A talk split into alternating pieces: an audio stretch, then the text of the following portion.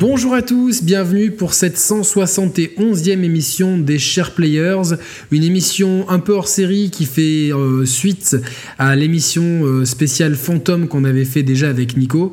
Cette fois-ci c'est une spéciale OVNI, donc on sort un petit peu euh, du cadre du jeu vidéo, mais c'est un sujet qui peut avoir des liens puisque dans bon nombre de jeux on doit se friter contre les extraterrestres. Donc là on va, on va aborder le sujet de manière plus terre à terre avec Nico euh, et puis euh, voir un petit peu comment la euh, conversation évolue. Je vais faire un bisou à Roman qui est enfin parmi nous. ouais, voilà. Tout le monde s'est inquiété pour toi. Ouais, c'est gentil. Hein. J'ai vu qu'à chaque, chaque émission, il y avait souvent des commentaires qui, qui me saluait. Donc merci à tous. Bah, je suis là, je suis en vie, tout va bien. Euh, D'ailleurs, c'est fou, t'as as charbonné parce que j'ai tilté quand t'as dit qu'on en est à la 171e émission. Je crois que la dernière fois que j'étais là, on, on, en était à la 167e. Donc Impossible, hein. T'as as bien travaillé, t'as bien travaillé, et puis euh, effectivement, je pense que le sujet du jour va nous permettre de voyager bien au-delà de nos frontières, ce qui est plutôt bienvenu euh, dans une situation de confinement. Et puis je suis heureux de, de retrouver également Nico. Salut Nico. Oui, bien sûr. Ouais, merci les garçons. Moi, c'est pareil. J'ai vraiment, euh, j'avais vraiment envie de la faire cette émission et puis de se retrouver tous les trois. Euh, ça va permettre d'avoir euh, une sorte de triptyque d'échange et moi hmm. de me positionner parce que, bah, on va en parler bien évidemment, mais de me positionner et de partager ça à une, votre communauté, à, à des gens qui sont pas forcément conscientisés autour de cette thématique, eh ben pour moi c'est un exercice de style parce que la plupart du temps je m'adresse plutôt à des gens qui connaissent la thématique, comme là je vous le disais ces derniers jours euh, sur différentes chaînes, euh, des médias spécialisés ou ce genre de choses. Et là pour le coup c'est euh, un petit peu dans la continuité de ce qu'on avait commencé avec Yannick et voilà d'être tous les trois dans cette situation de confinement. C'est vrai que ça permet de nous évader intellectuellement, de se poser des questions un peu plus loin quoi. Puis on peut dire que quoi de mieux pour parler d'une de, possible rencontre du troisième type? Ben Là, vous avez le, devant vous une rencontre entre trois types. Voilà. C'est ça. bravo. Alors, je, vais quand même lire un, texto de Roman qui date du 27 euh, janvier 2016. Euh, non, Yannick. 2016 Ouais. J'ai J'ai retrouvé ça. Yannick, je ne sais pas ce qui m'arrive. Je pense avoir été violé par des extraterrestres. Je pense que j'ai aimé ça. C'était pour, pour te chambrer un peu, pour mettre un peu de. J'ai compris. voilà. Donc, euh, alors, euh, on va parler d'ovnis et d'extraterrestres parce que les, thématiques sont forcément. Euh, euh, lié, en tout cas dans l'inconscient populaire. Quand on dit un ovni, c'est un objet volant non identifié, donc ça peut être, euh, euh, c'est pas forcément quelque chose qui vient d'extraterrestre, c'est donc un objet volant qu'on n'arrive pas à identifier. Ça peut être le slip de Roman qu'il a balancé par la fenêtre, par exemple, c'est quelque chose comme ça. mais c'est mais c'est indissociablement associé à la, à la thématique des ovnis, quoi aux extraterrestres. Exactement. toi, Nico, c'est c'est le côté extraterrestre ou qui t'intéresse là-dedans? Parce que moi, c'est moi, je vais être honnête hein, dans cette thématique. Moi, c'est le côté possiblement alien qui m'intéresse. Alors, euh, c'est un sujet. Hein, là, vous allez voir parce que c'est un sujet qui est euh, que je traite d'une façon vraiment euh, relativement terre à terre et je dirais même assez terre à terre. Tu as, fait une belle introduction dans le sens où quand on mentionne le mot ovni, la plupart des gens, l'inconscient nous ramène à extraterrestre. Euh, forcément, les petits gris, les petits verts, ce genre de choses, c'est les images que la littérature, le cinéma euh, contemporain du XXe euh, nous, a mis dans la tête. Sauf que dans la réalité, c'est bien deux choses totalement différentes. Il y en a une qui est mesurable, vérifiable. Euh, et il y en a une autre qui est euh, de l'ordre du débat, de l'ordre du spirituel, de l'ordre du philosophique. Euh, la première, celle qui est mesurable, quantifiable, c'est l'objet volant non identifié. Et je vais vous expliquer les raisons pour lesquelles celui-ci est dans cette catégorie-là. Et l'autre, extraterrestre, est-ce que ce sont des petits gris qui viennent nous visiter, venus d'ailleurs? Ça, c'est du domaine de la réflexion du débat spirituel, philosophique. Il y a vraiment deux, deux aspects très différents à ça et il faut éviter de les mélanger. Euh, parce qu'en les mélangeant, on fait une sorte de gloubi-boulia qui est absolument incompréhensible et qui empêche globalement les gens euh, posés et sensés d'aborder le sujet de façon rationnelle.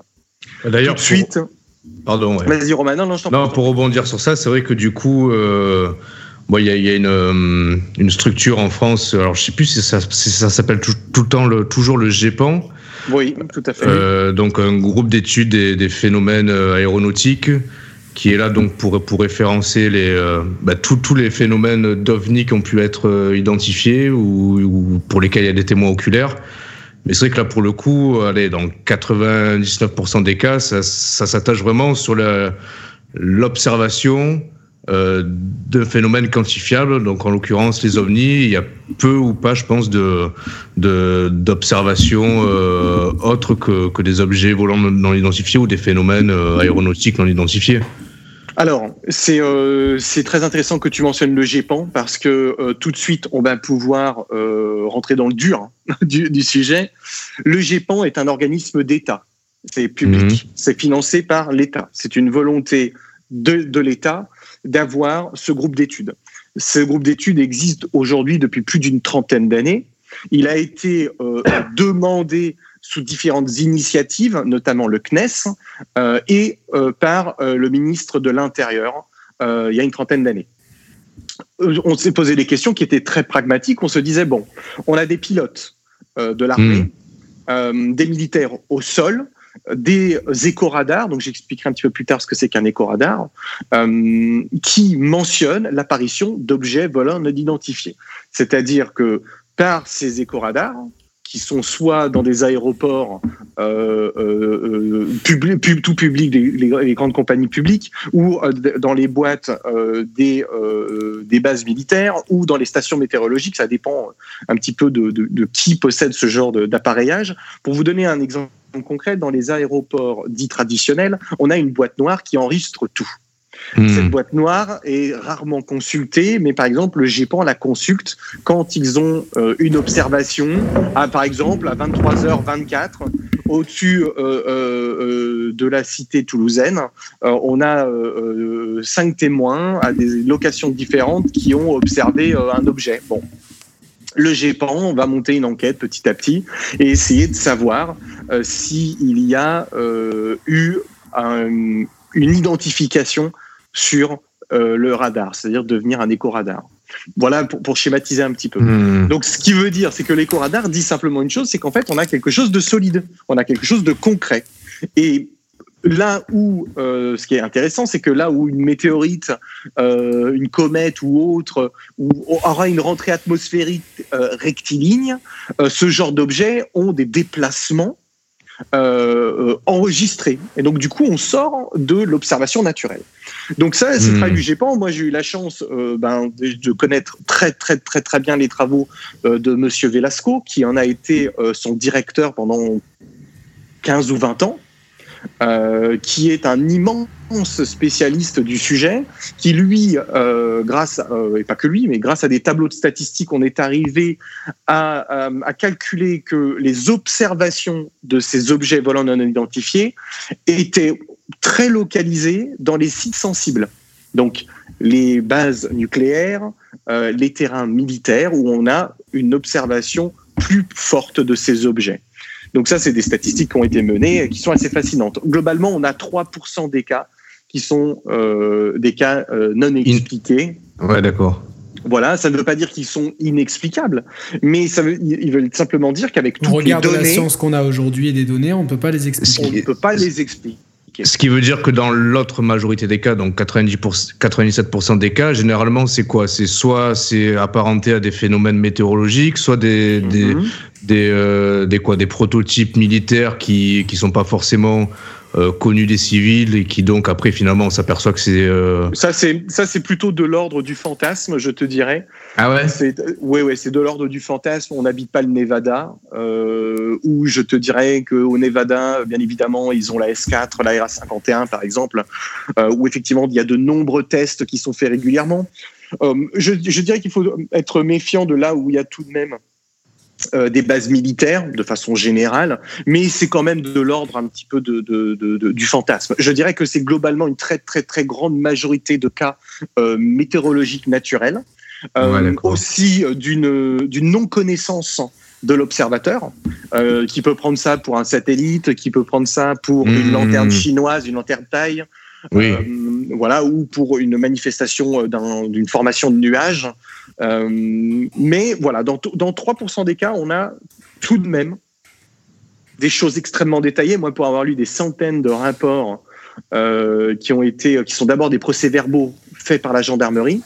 Hmm. C'est-à-dire que si demain Yannick ou toi ou un de nos auditeurs fait une observation, théoriquement, tu vas à la gendarmerie, tu demandes à euh, euh, partager ton témoignage. Eux, ils sont accrédités à récupérer ton témoignage pour que ce témoignage puisse aller euh, au GEPAN. Et par exemple, l'une des personnalités françaises qui a œuvré pendant presque 40 ans, même 50 ans, c'est Jean-Claude Bourret.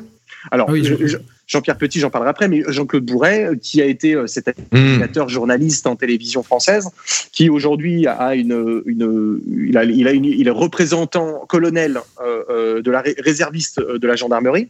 Donc, il a tout un ensemble de connexions avec la gendarmerie et lui a toujours soutenu le mouvement et euh, a souhaité qu'on traite le sujet le plus sérieusement possible. Et j'espère que tu vois l'émission qu'on va faire va nous amener à pourquoi aujourd'hui le sujet est sensible et pourquoi le sujet euh, est intéressant. Alors moi j'ai une question.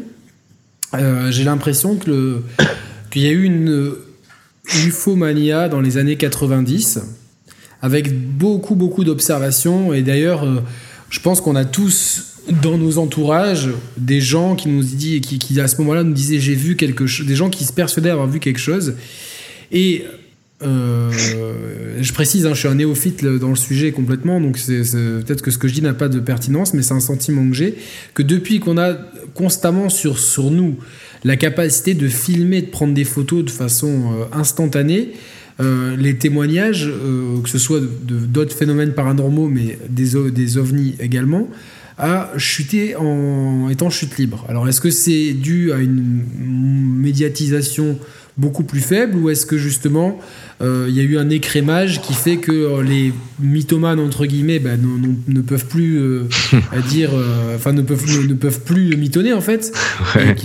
Enfin tu vois ce que je veux dire Nico? Ouais ouais.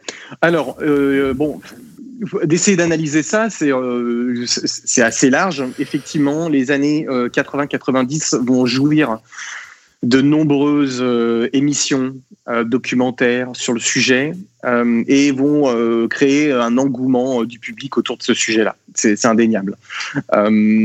ensuite, on va aller petit à petit vers les grandes escroqueries qui ont fait énormément de mal au sujet. Notamment, on parle de Santini, qui est la fameuse euh, vidéo de l'autopsie euh, de Roswell. Mmh. Euh, en France, ça a été diffusé par Jacques Pradel. Bien sûr, ça, a fait très mal à la carrière de Jacques Pradel. Donc elle était folle, celle-là. C'était faux, ça. Alors, encore une fois, je, je, je, je pense, moi, sincèrement, qu'elle est fausse. Cela étant dit, il y a encore des gens pour soutenir qu'il y a une probabilité qu'elle ne le soit pas. Et la seule réaction qu'on peut avoir en étant rationnel, c'est de se dire de toute façon, on pourra probablement pas démontrer qu'elle soit authentique ou qu'elle soit fausse. Donc ça n'apporte rien. C'est une perte de temps, une perte pour décritiser le sujet. C'est pour ça que j'en viens à ta question, Yannick, sur toute cette problématique de photos et vidéos. Dans les années 90, les gens n'étaient pas vraiment équipés de téléphone, euh, ou très peu. Les appareils photo sur les téléphones n'existaient pas vraiment. Ça s'est euh, démocratisé et on, aurait, on serait en droit de se dire qu'on aurait plus de vidéos, plus de photos du sujet. Euh, ce qui est concrètement le cas. Il y en a beaucoup plus qu'avant, sauf qu'elles sont globalement plus médiatisées, vu qu'il y en a tellement, et qu'aujourd'hui, si tu as un esprit un peu critique, et ce qui est une bonne chose, c'est que tu te dis, ouais, mais bon, au final, qu'est-ce que ça prouve cette vidéo? On a des logiciels extraordinairement performants pour pouvoir, genre, demain, faire croire tout et n'importe quoi à une personne néophyte du sujet. Et donc, du coup, ces photos et ces vidéos n'apportent pas grand-chose. Moi, je, dis toujours qu'une photo, une vidéo apporte quand tu connais, euh, quand tu peux sourcer ton témoignage. Je donne un exemple. En 2017, au mois de décembre, euh, on a les, les, grandes divulgations du Pentagone, que moi j'ai suivi depuis des années, où le Pentagone, c'est pour ça que je le dis, la divulgation sur le sujet OVNI a eu lieu. aux États-Unis. Elle a eu lieu au mois de décembre 2017. Et d'ailleurs, l'opinion publique américaine, qui était déjà assez favorable, aujourd'hui est globalement très ouverte. Et même les plus sceptiques, euh, euh, aujourd'hui, sont prêts à ouvrir, euh, à ouvrir le, le, sujet. ces, déclarations, elles, étaient exhaustives ou il y a quand même un risque, s'il y a eu des trucs très graves ou très sensibles, qu'il y ait eu une censure Non, alors alors, c'est tout, c'est tout, toute cette. c'est un cas très intéressant parce que c'est un cas assez unique. Pour vous la faire courte, le, 16 décembre 2017, Louise Elizondo, qui est le directeur euh, d'un projet secret sur euh, la menace de l'espace aérien américain, qui s'appelle ATIP, A-A-T-I-P, euh, va faire officiellement une déclaration au New York Times et sur différentes chaînes, notamment CNN, Politics notamment. Dans laquelle il dit que le gouvernement américain euh, a étudié bien le sujet OVNI depuis des années, qui ne se sont jamais arrêtés, que lui a dirigé un programme secret, qu'aujourd'hui il peut enfin en parler parce qu'il a quitté le département de la défense, malgré qu'il a toujours un accès au Patagone, et il va montrer une série de trois vidéos. Et ces trois vidéos sont des vidéos de ce qu'on appelle des, euh, des gun cam. Donc ce sont des caméras euh, qui sont accrochés sur les F-18, les Hornet F-18 américains, et qui filment du coup euh, bah, les déplacements des avions. Euh, quand, ils, quand ils attaquent, quand ils sont en reconnaissance, quand ils sont en phase de test, ce genre de choses.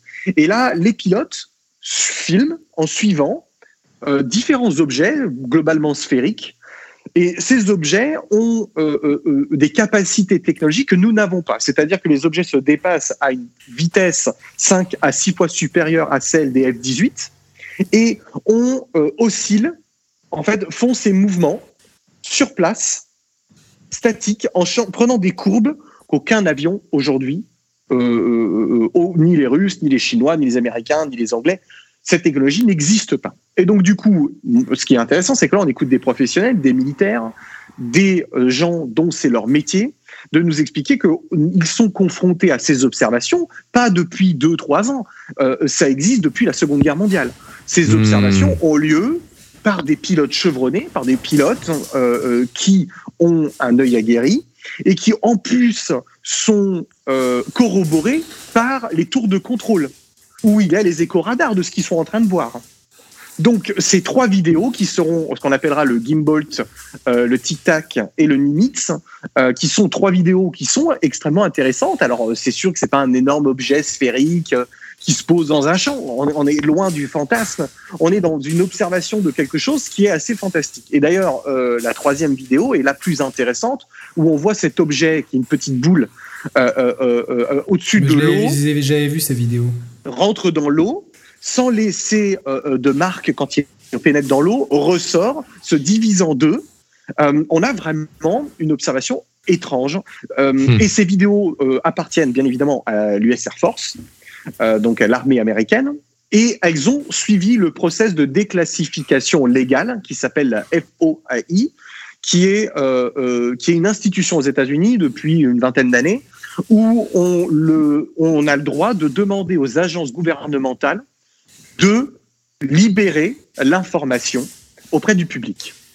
Ce qui est assez fascinant. Et donc, du coup, Louise Elizondo va euh, nous expliquer que euh, le projet sur lequel il travaille est encadré par des spécialistes, par des gens très compétents, notamment le docteur Alputov, euh, Jim euh, Chris Malone, qui sont des personnalités très influentes dans le domaine militaire et qui ont décidé de tous prendre la parole en quittant le département de la défense, de rejoindre une association qui est dirigée par un chanteur D'ailleurs, c'est ça qui est assez. au début, tu te dis tiens, c'est étrange cette association qui est le chanteur de Blink. Ah oui. donc, je ferai une petite aparté là-dessus parce que les gens tout de suite se disent bah tiens, c'est étrange. Pourquoi ces gens euh, anciennement du gouvernement, se rattache à ce, à ce garçon? Bon. C'est lui le chanteur-là qui a, qui a, fondé l'association To the, to the, Stars Academy Exactement, ça? Exactement, exactement. Donc en fait, euh, quand il quitte Louis Elizondo et ses pairs euh, le département de la Défense, ils rejoignent To the Stars et en fait deviennent les membres actifs de cette organisation qui a pour volonté d'informer le public autour de ce sujet-là. Donc cette association, elle prend une ampleur folle, enfin, elle gagne énormément en crédibilité. Euh. Bien évidemment. C'est comme si demain, chez les Share Players, il y avait vraiment quelqu'un qui jouait aux jeux vidéo qui venait dans l'émission. C'est ça. Exactement. Euh, donc du coup, eux, ils, ont la crédibilité parce qu'ils ont un background euh, militaire, scientifique, qui n'est plus à démontrer. je pense notamment à Eric Davids, qui est un, un universitaire extraordinairement imminent en astrophysique. Le docteur Alputov, astrophysicien, sont des gens extrêmement compétents qui ont toujours travaillé, par exemple, pour les agences gouvernementales américaines, notamment la CIA. Donc tout ça est sourcé, hein, tout ça est vérifiable, c'est pas du fantasme. Euh, et moi, c'est la partie qui m'intéresse le plus, c'est cette partie où tu peux sourcer, documenter, et tu peux t'entretenir avec ces gens-là. Moi, il y en a certains avec qui j'ai eu des échanges euh, de questions, d'emails, de savoir comment euh, les dossiers ont été aujourd'hui traités. Et ce qui est assez intéressant, c'est qu'on a un, outil formidable qui est Wikileaks. D'ailleurs, j'espère qu'on trouvera une solution pour Julien Assange. Ouais, soutien à Julien. Exactement. Euh, c'est quand même assez inadmissible ce qui, se, ce qui se passe pour lui. Et Julien Assange, avec cet outil, euh, je vous donne un exemple. Quand Tom DeLonge, il y a quatre ans en arrière, dit, donc Tom DeLonge, c'est le chanteur de Blink, dit hmm. dans des rassemblements ufologues qu'il est en contact avec des personnes très influentes et que le sujet va être euh, euh, révélé au public, personne ne le prend au sérieux. Tu vois, attends, c'est le chanteur de Blink, le mec, il est décabané, il fantasme. Bon. Ce qui se passe, c'est qu'il dit Je suis en contact avec des gens, notamment avec le général McCasland, avec la famille Clinton, avec Podesta, euh, et tout ça va se vérifier avec Wikileaks, où on a des échanges entre Tom DeLonge, Podesta, où on voit que le clan Clinton, c'est l'une de ses plus grands échecs, c'est de ne pas avoir été capable de parler du sujet OVNI. Et on sait que Bill Clinton est quelqu'un qui s'est toujours intéressé à ce sujet-là. Et d'ailleurs, il paraît qu'on lui a fermé plein de portes. Mais bien sûr, bien sûr. Ah et c'est pour ça qu'aux États-Unis, il y a un principe du secret qui s'appelle le need to know. On lui a le besoin de savoir. Portes, il s'est retrouvé seul avec sa secrétaire. Et, ah, c'est pour ça, pour ça que depuis, il faut toujours garder la porte ouverte aux États-Unis. C'est vrai en plus. Mais bien sûr, bah oui, c'est vrai. Et, et, Bill Clinton montre un intérêt euh, euh, euh, autour du sujet, c'est indéniable. Ce sujet aux États-Unis a eu des temps forts en 2001. On a eu le docteur Greer, effectivement, qui a créé le National Press Club à Washington, où il a fait venir des anciens militaires, des avis des pilotes, pour parler du sujet, parler de leurs expériences, les observations et documenter le sujet. Donc on est très loin du fantasme euh, où il n'y a pas de matière, où il n'y a rien de concret. On a justement des tonnes de documents, des tonnes d'observations. Euh, et comme disait le professeur Alan Hynek, qui était astrophysicien et qui travaillait pour l'US Air Force dans les années 60, euh, il disait en fait, c'est pas qu'on n'a pas assez de preuves, c'est qu'on en a trop. Et qu'en en ayant trop, on a une grande difficulté à trouver une classification. Juste les, preuves. Les preuves, euh, là, c'est des preuves qu'il existe des objets volants non identifiés. Tout à fait. Sous, et sous-entendu, de façon sous-jacente, c'est la preuve d'extraterrestres.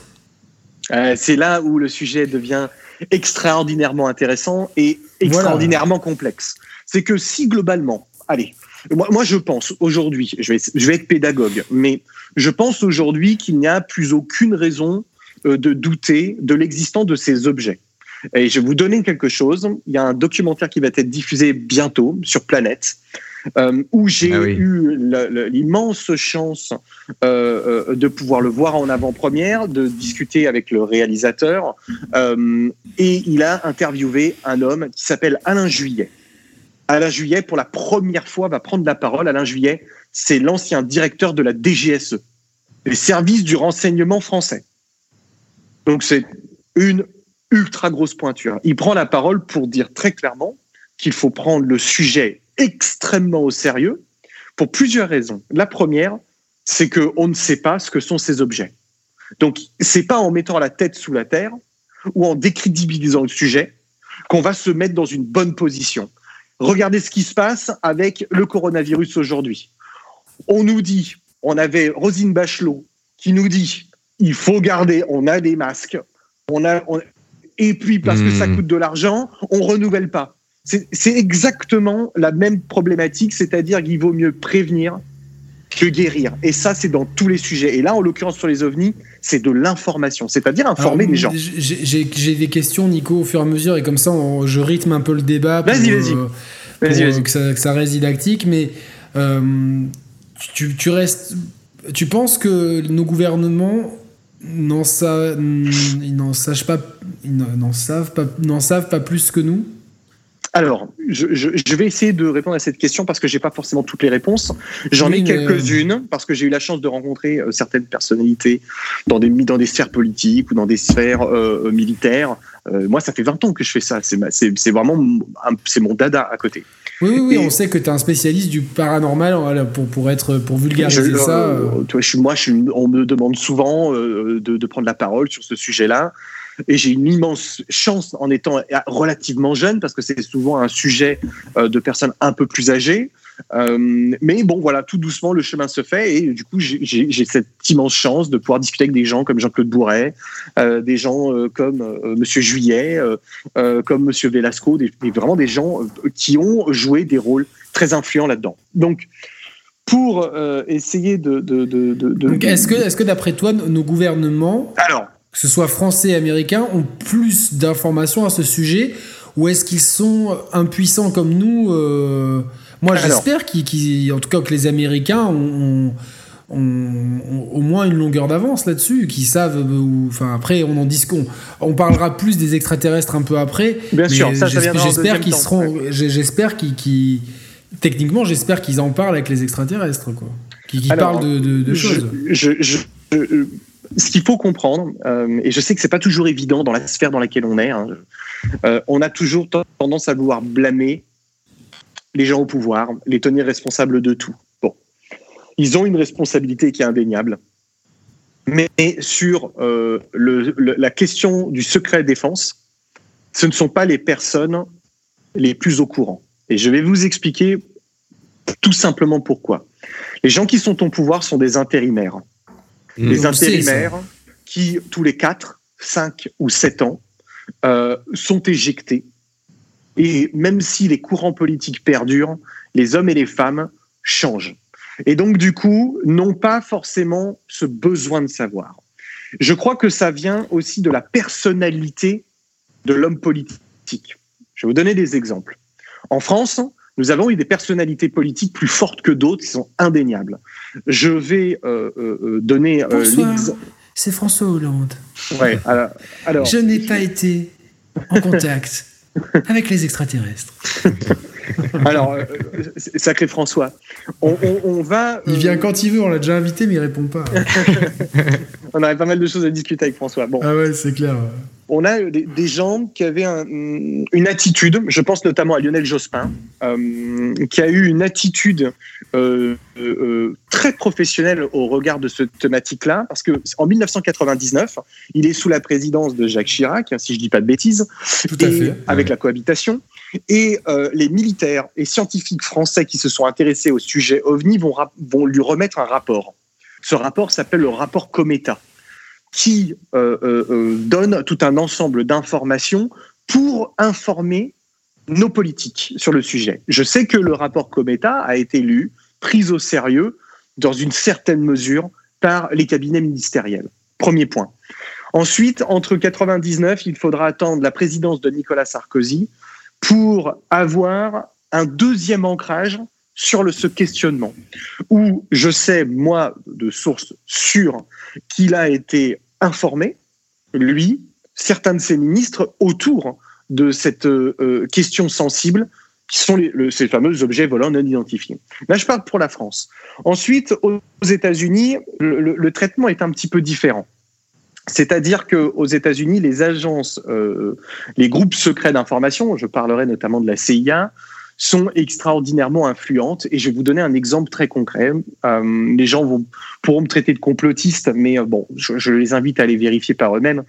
En 1951, les Américains, surtout le gouvernement euh, américain, c'est quelques années après, c'est six ans après la, la, victoire des Alliés, le gouvernement américain, surtout à l'époque la CIA, qui n'est pas encore la CIA, qui s'appelle la Joint, décide de rapatrier les cerveaux allemands et les cerveaux euh, japonais qui ont œuvré sur des expérimentations beaucoup plus poussées que le reste du monde. Sous couvert d'atrocités, sous couvert euh, d'équivalent de, dictature et d'extrémisme euh, profond, euh, c'est le gouvernement allemand et le gouvernement japonais ont fait des avancées fortes, notables, dans différents domaines des sciences. Je pense notamment à un homme qui est, quelqu'un d'extraordinairement compétent et bon, qui est le professeur Van Braun, qui, sous Adolf Hitler, créera les V2 et qui, en 1951, sera rapatrié sur le territoire américain et deviendra le futur papa du projet Saturne. Donc c'est le père fondateur, entre guillemets, de la NASA. Oui. Hmm. Donc ce n'est pas rien. Ce qu'il faut savoir, c'est qu'à l'époque, le président Truman refuse catégoriquement de faire rapatrier ces gens-là? Et pourtant, le début de la CIA n'écoutera pas et ne prendra pas acte de celui qui est au pouvoir. Ça montre très rapidement au début des années 50 que les Américains, le, système américain souhaite être dirigé par les agences. Et le président suivant Eisenhower dira que le jour où les complexes euh, militaro-industriels géreront le monde, nous sommes perdus. C'est exactement la situation dans laquelle nous sommes ah, aujourd'hui. bien sûr. Et ça, il le dit, on retourne dans les années 50. Donc, quand tu comprends le, quand tu abordes le sujet OVNI, il y a forcément une notion militaire, une notion politique et surtout une notion de l'information et de la désinformation au cœur de tout ça. Je pense que c'est un sujet très complexe dans, sa, dans, dans, dans son immensité euh, mais... Alors justement, pour pas perdre les, téléspectateurs et pour... Euh, laissez-moi, euh, je, suis votre, votre rythme, parce que moi je suis, j'y suis habitué et je peux comprendre que c'est pas toujours non, non, parce que c'est, voilà, c'est, comme on a un public des néophytes, je pense que les gens veulent plus s'accrocher aux questions généralistes et s'ils veulent rentrer dans le détail, on pourra toujours Globalement, faire une, deuxième... Pour répondre succinctement, les gouvernements Certains gouvernements et présidents sont au courant, d'autres ne le sont pas. D'accord. Euh, on, va. On a parlé de. Il y a un épisode fondateur, je pense, euh, au phénomène OVNI. On pense tous à 1946. 47. 47. on a changé d'heure, c'est pour ça. Euh, au, phénomène de, donc à l'affaire de Roswell. Euh, est-ce que cette affaire a été détaillée dans les rapports euh, qui, qui, ont, qui ont été dévoilés par le gouvernement américain en 2017 Non. Non, pas du tout. Euh, donc il donc, y, y, a bien une rétention d'informations. Alors, je, je, vais prendre des gants. Pourquoi? Parce que l'affaire Roswell, aujourd'hui, il n'y a quasiment plus de témoins directs. Les gens sont décédés. OK? Ils sont quasiment tous décédés. On parle de 1947 tout de même. Et cette affaire Roswell, je vous explique très rapidement ce que c'est. C'est un soir du mois de juin qui mènera jusqu'au mois de juillet, jusqu'aux alentours du 4 juillet. Euh, c'est toute la partie un petit peu délicate entre le moment où le fermier Marc Brazel fait l'observation dans son champ de centaines de milliers de débris qui sont dans son champ, qui ont tout détruit dans son champ, faut se remettre dans le contexte que Roswell est une ville totalement isolée, très loin. Il y a très peu de. C'est vraiment une toute petite ville. Hein. Vraiment, euh, vraiment, la, guerre s'est terminée depuis quelques mois, quoi. La, guerre est terminée depuis quelques années, mais pour ah non, 47, ouais, c'est ouais, c'est un an, un an et demi après, quoi, deux ans. Mais faut pas minimiser que Roswell, c'est Socorro, Alamogordo et le fameux Trinity Site, où en 1942. là, là, tu nous as perdu. Alors, pardon. Je pensais que c'est des, des samouraïs, ça. Pardon. Roswell se situe au Nouveau-Mexique, entre différentes villes. Socorro, Alamogordo. Et ça crée un triangle. Dans ce triangle, au milieu, s'appelle le site de le fameux Trinity Site. Et le Trinity Site, c'est là où on a fait les tests de bombes atomiques sous Oppenheimer en 1942. D'accord. Donc, c'est une région couverte sous le secret militaire. C'est-à-dire que c'est un endroit où on a quelques bases militaires, où on a un secret profond, probablement l'un des endroits les mieux gardés des États-Unis.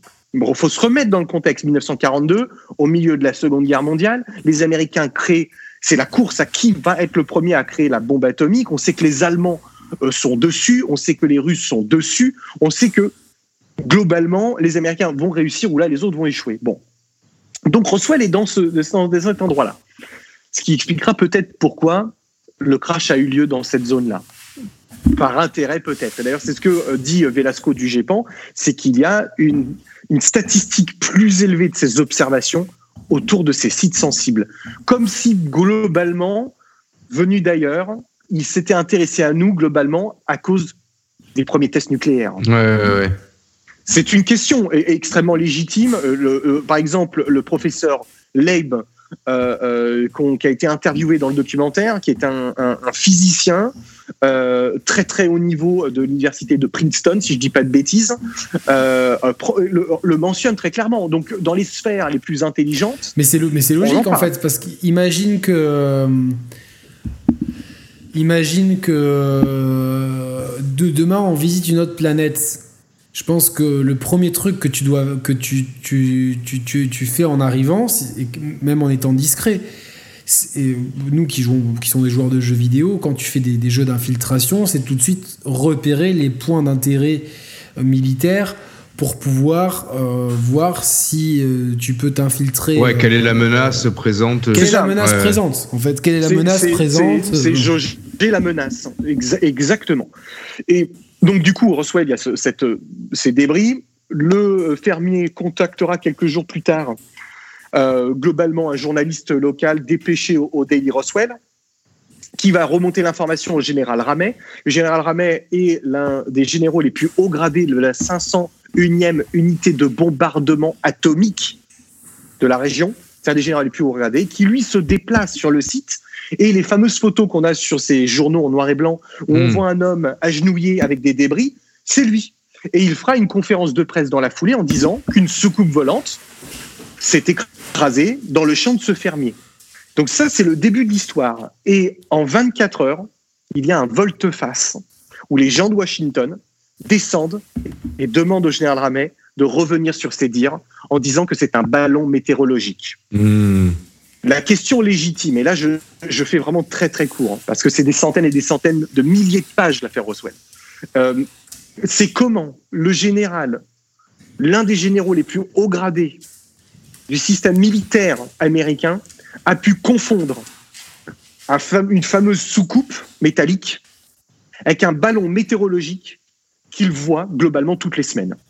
C'est la question la plus donc légitime. En, gros, en gros, sous-entendu que euh, ce qu'on peut, ce qu'on pourrait en déduire euh, à travers cette question et à travers les faits qui se sont déroulés, c'est on peut, on peut, on peut imaginer que derrière il y a eu toute une campagne de désinformation et de décrédibilisation de l'affaire en montant de toutes pièces une, autopsie qui euh, factice pour pour prouver en fait pour ouais pour prouver au grand au, au, plus grand nombre que non cette histoire c'est du pipeau du début à la fin alors que pour détourner l'attention. Ouais, pour détourner l'attention et pour décrédibiliser l'ensemble des éléments de l'affaire, alors qu'initialement, il peut y avoir quelque chose de, concret et de, et de pertinent par rapport au, à l'observation ufologique. Je vais poser une question euh, très franche et directe à, Nico. Euh, et en essayant d'être d'être succinct, parce que euh, on a vraiment beaucoup de choses à dire ce soir. D'après toi, Nico, qu'est-ce qui s'est passé à Roswell? Vraiment ton sentiment. Je, je, Vraiment, qu'est-ce que qu'est-ce que qu'est-ce que c'est quoi ton ta position? Alors moi, ma position, euh, elle est, euh, elle, a, évolué bien évidemment à force de lire euh, des rapports, discuter avec les officiers militaires français du renseignement ou même étrangers. Il y a, pour moi, à Roswell, il s'est passé quelque chose qui sort de la normalité quelque chose qui c'est probablement, euh, en tout cas dans les documents que l'on a eus sous la main, n'a jamais pris une ampleur pareille. Ça a alarmé l'intégralité du service militaire américain et en allant jusqu'en Russie, où Staline va envoyer des agents du KGB sur le territoire américain. On a euh, tout un ensemble de documentation sur le sujet. Je mentionnerai d'ailleurs euh, Gilles Dasbourdet, qui est un Français, qui est le spécialiste de l'affaire Roswell. Il a travaillé 40 ans dessus. qui a écrit des livres très pertinents, très intéressants. Alors, encore une fois, il y a, tout, hein. il y a à manger et à boire dans cette histoire. Hein. Euh, il y a l'histoire des corps, corps ou pas corps, il y a l'histoire de l'infirmière, il y a les gens qui ont disparu, euh, il y a manger, il y a tout. Ce qu'il faut savoir, c'est que l'affaire Roswell, c'est trois jours, quatre jours. C'est juillet 47, juin, juillet 47, et après ça s'arrête. On n'entendra parler de l'affaire Roswell qu'au milieu des années 70. Il y a une chape de plomb qui va tomber pendant 30 ans où c'est un astrophysicien, un, spécialiste euh, euh, de la physique, euh, Stanton Friedman, qui va prendre la parole en 1970 par des témoins directs de l'affaire qui partent à la retraite, qui quittent et qui disent il faut qu'on vous raconte ce qui s'est réellement passé. Donc il y a pendant 30 vu ans. tous ces éléments-là, enfin moi j'ai pas mal étudié le sujet, certainement moins que toi. Moi, mm, je, vais, je, peux donner ma théorie, c'est qu'il pour moi il y a vraiment eu un crash de quelque chose. Alors après, est-ce que c'est un vaisseau extraterrestre ou euh, un vaisseau de l'armée américaine, voire un vaisseau extraterrestre que les Américains auraient récupéré hein, C'est pas impossible. En tout cas, moi, pour moi, c'est un vaisseau extraterrestre qui s'est effectivement craché que l'État américain, devant la première déclaration du, du c'est un général qui était sur place euh, a paniqué et a dit non, non, c'était des, des, ballons météo, etc. Ensuite, euh, bon, euh, je pense que le, temps était plutôt à la guerre froide, à la conquête de la Lune, donc les gens ont un peu oublié, puis c'était, il y avait moins de médiatisation, une zone un peu, même extrêmement rurale, et qu'à partir des années 70, quand les gens ont commencé à parler, les gens ont parlé spontanément comme on sortait d'une période où enfin, c'était pas un sujet sensible, bon, il faut qu'on vous raconte, machin truc, les gens ont parlé spontanément. Donc pour moi, il y a quand même tout qui indique ça. Et je comprends d'un autre côté qu'on ne veuille pas affoler la population parce que demain, euh, dire aux gens que les extraterrestres existent, ça, ça créerait pour beaucoup de gens, alors peut-être pas dans nos, dans nos et encore. Ouais, mais j'ai toujours du, du mal à comprendre pourquoi ça, tu vois, justement. Pourquoi mais parce que, mais parce, mais parce que pour, pour, beaucoup de gens, pour beaucoup de gens qui croient en Dieu, par exemple, Dieu a créé la Terre en sept jours, etc. Donc, euh, ouais, mais est-ce que, est que, ça remettrait en question leurs principes religieux, en fait, la, présence extraterrestre Ça poserait d'énormes questions théologiques. Alors, Tous les si vous me permettez, si vous permettez j'ai eu la chance d'avoir quelques échanges euh, extraordinairement intéressants euh, d'un point de vue religieux. Et je crois qu'il y a, il faut pas tout mélanger. Il y a un grand public euh, qui globalement n'a pas son idée sur le sujet plus que ça. Oui ou non, peu importe. Ensuite, on a un groupuscule de gens du grand public religieux qui pratiquent leur religion euh, d'un point de vue euh, euh, très dogmatique. Et pour moi, c'est eux le problème. Je n'ai pas, j'ai pas un grand amour de la religion monothéiste. Je pense que je, ne m'en suis jamais caché. Je pense que c'est une merde au chat. Euh, de façon assez vulgaire, hein. c'est-à-dire qu'on raconte un peu n'importe quoi et les gens sont prêts à écouter un peu n'importe quoi pour se rassurer sur la question de l'après-vie, qui, mentionne la mort, bien évidemment. Euh, mais quand on écoute justement, par exemple, je me souviens de cette conversation avec le cheikh euh, en Arabie Saoudite avec Elon Musk, où lui, en tant que musulman, disait que ça ne poserait pas de questions problématiques à sa foi si demain on apprenait que hmm. euh, euh, on, nous sommes visités, qu'il y a de la vie ailleurs. Oui, mais c'est le chèque d'Arabie Saoudite. C'est ce, que je disais. C'est ce que je disais. C'est pas le clampin. C'est un mec oui, euh, érudit, qui, etc. C'est pour ça qu'il y a une, une, une, vraie conjecture à organiser. Je, je, je, vais vous faire une petite aparté historique. Sous Napoléon Bonaparte, Napoléon a appelé les Juifs de France à se rassembler et à poser des questions très simples en disant est-ce que euh, un juif euh, peut euh, se marier à une française non juive? Est-ce que l'inverse peut se faire Et les juifs disaient, répondaient oui ou non, oui ou non. Et il a dit, Napoléon, je veux que vous vous organisiez pour que ce soit possible, que vous vous pliez globalement à ce qu'est la France, ce qu'est l'idée de la France.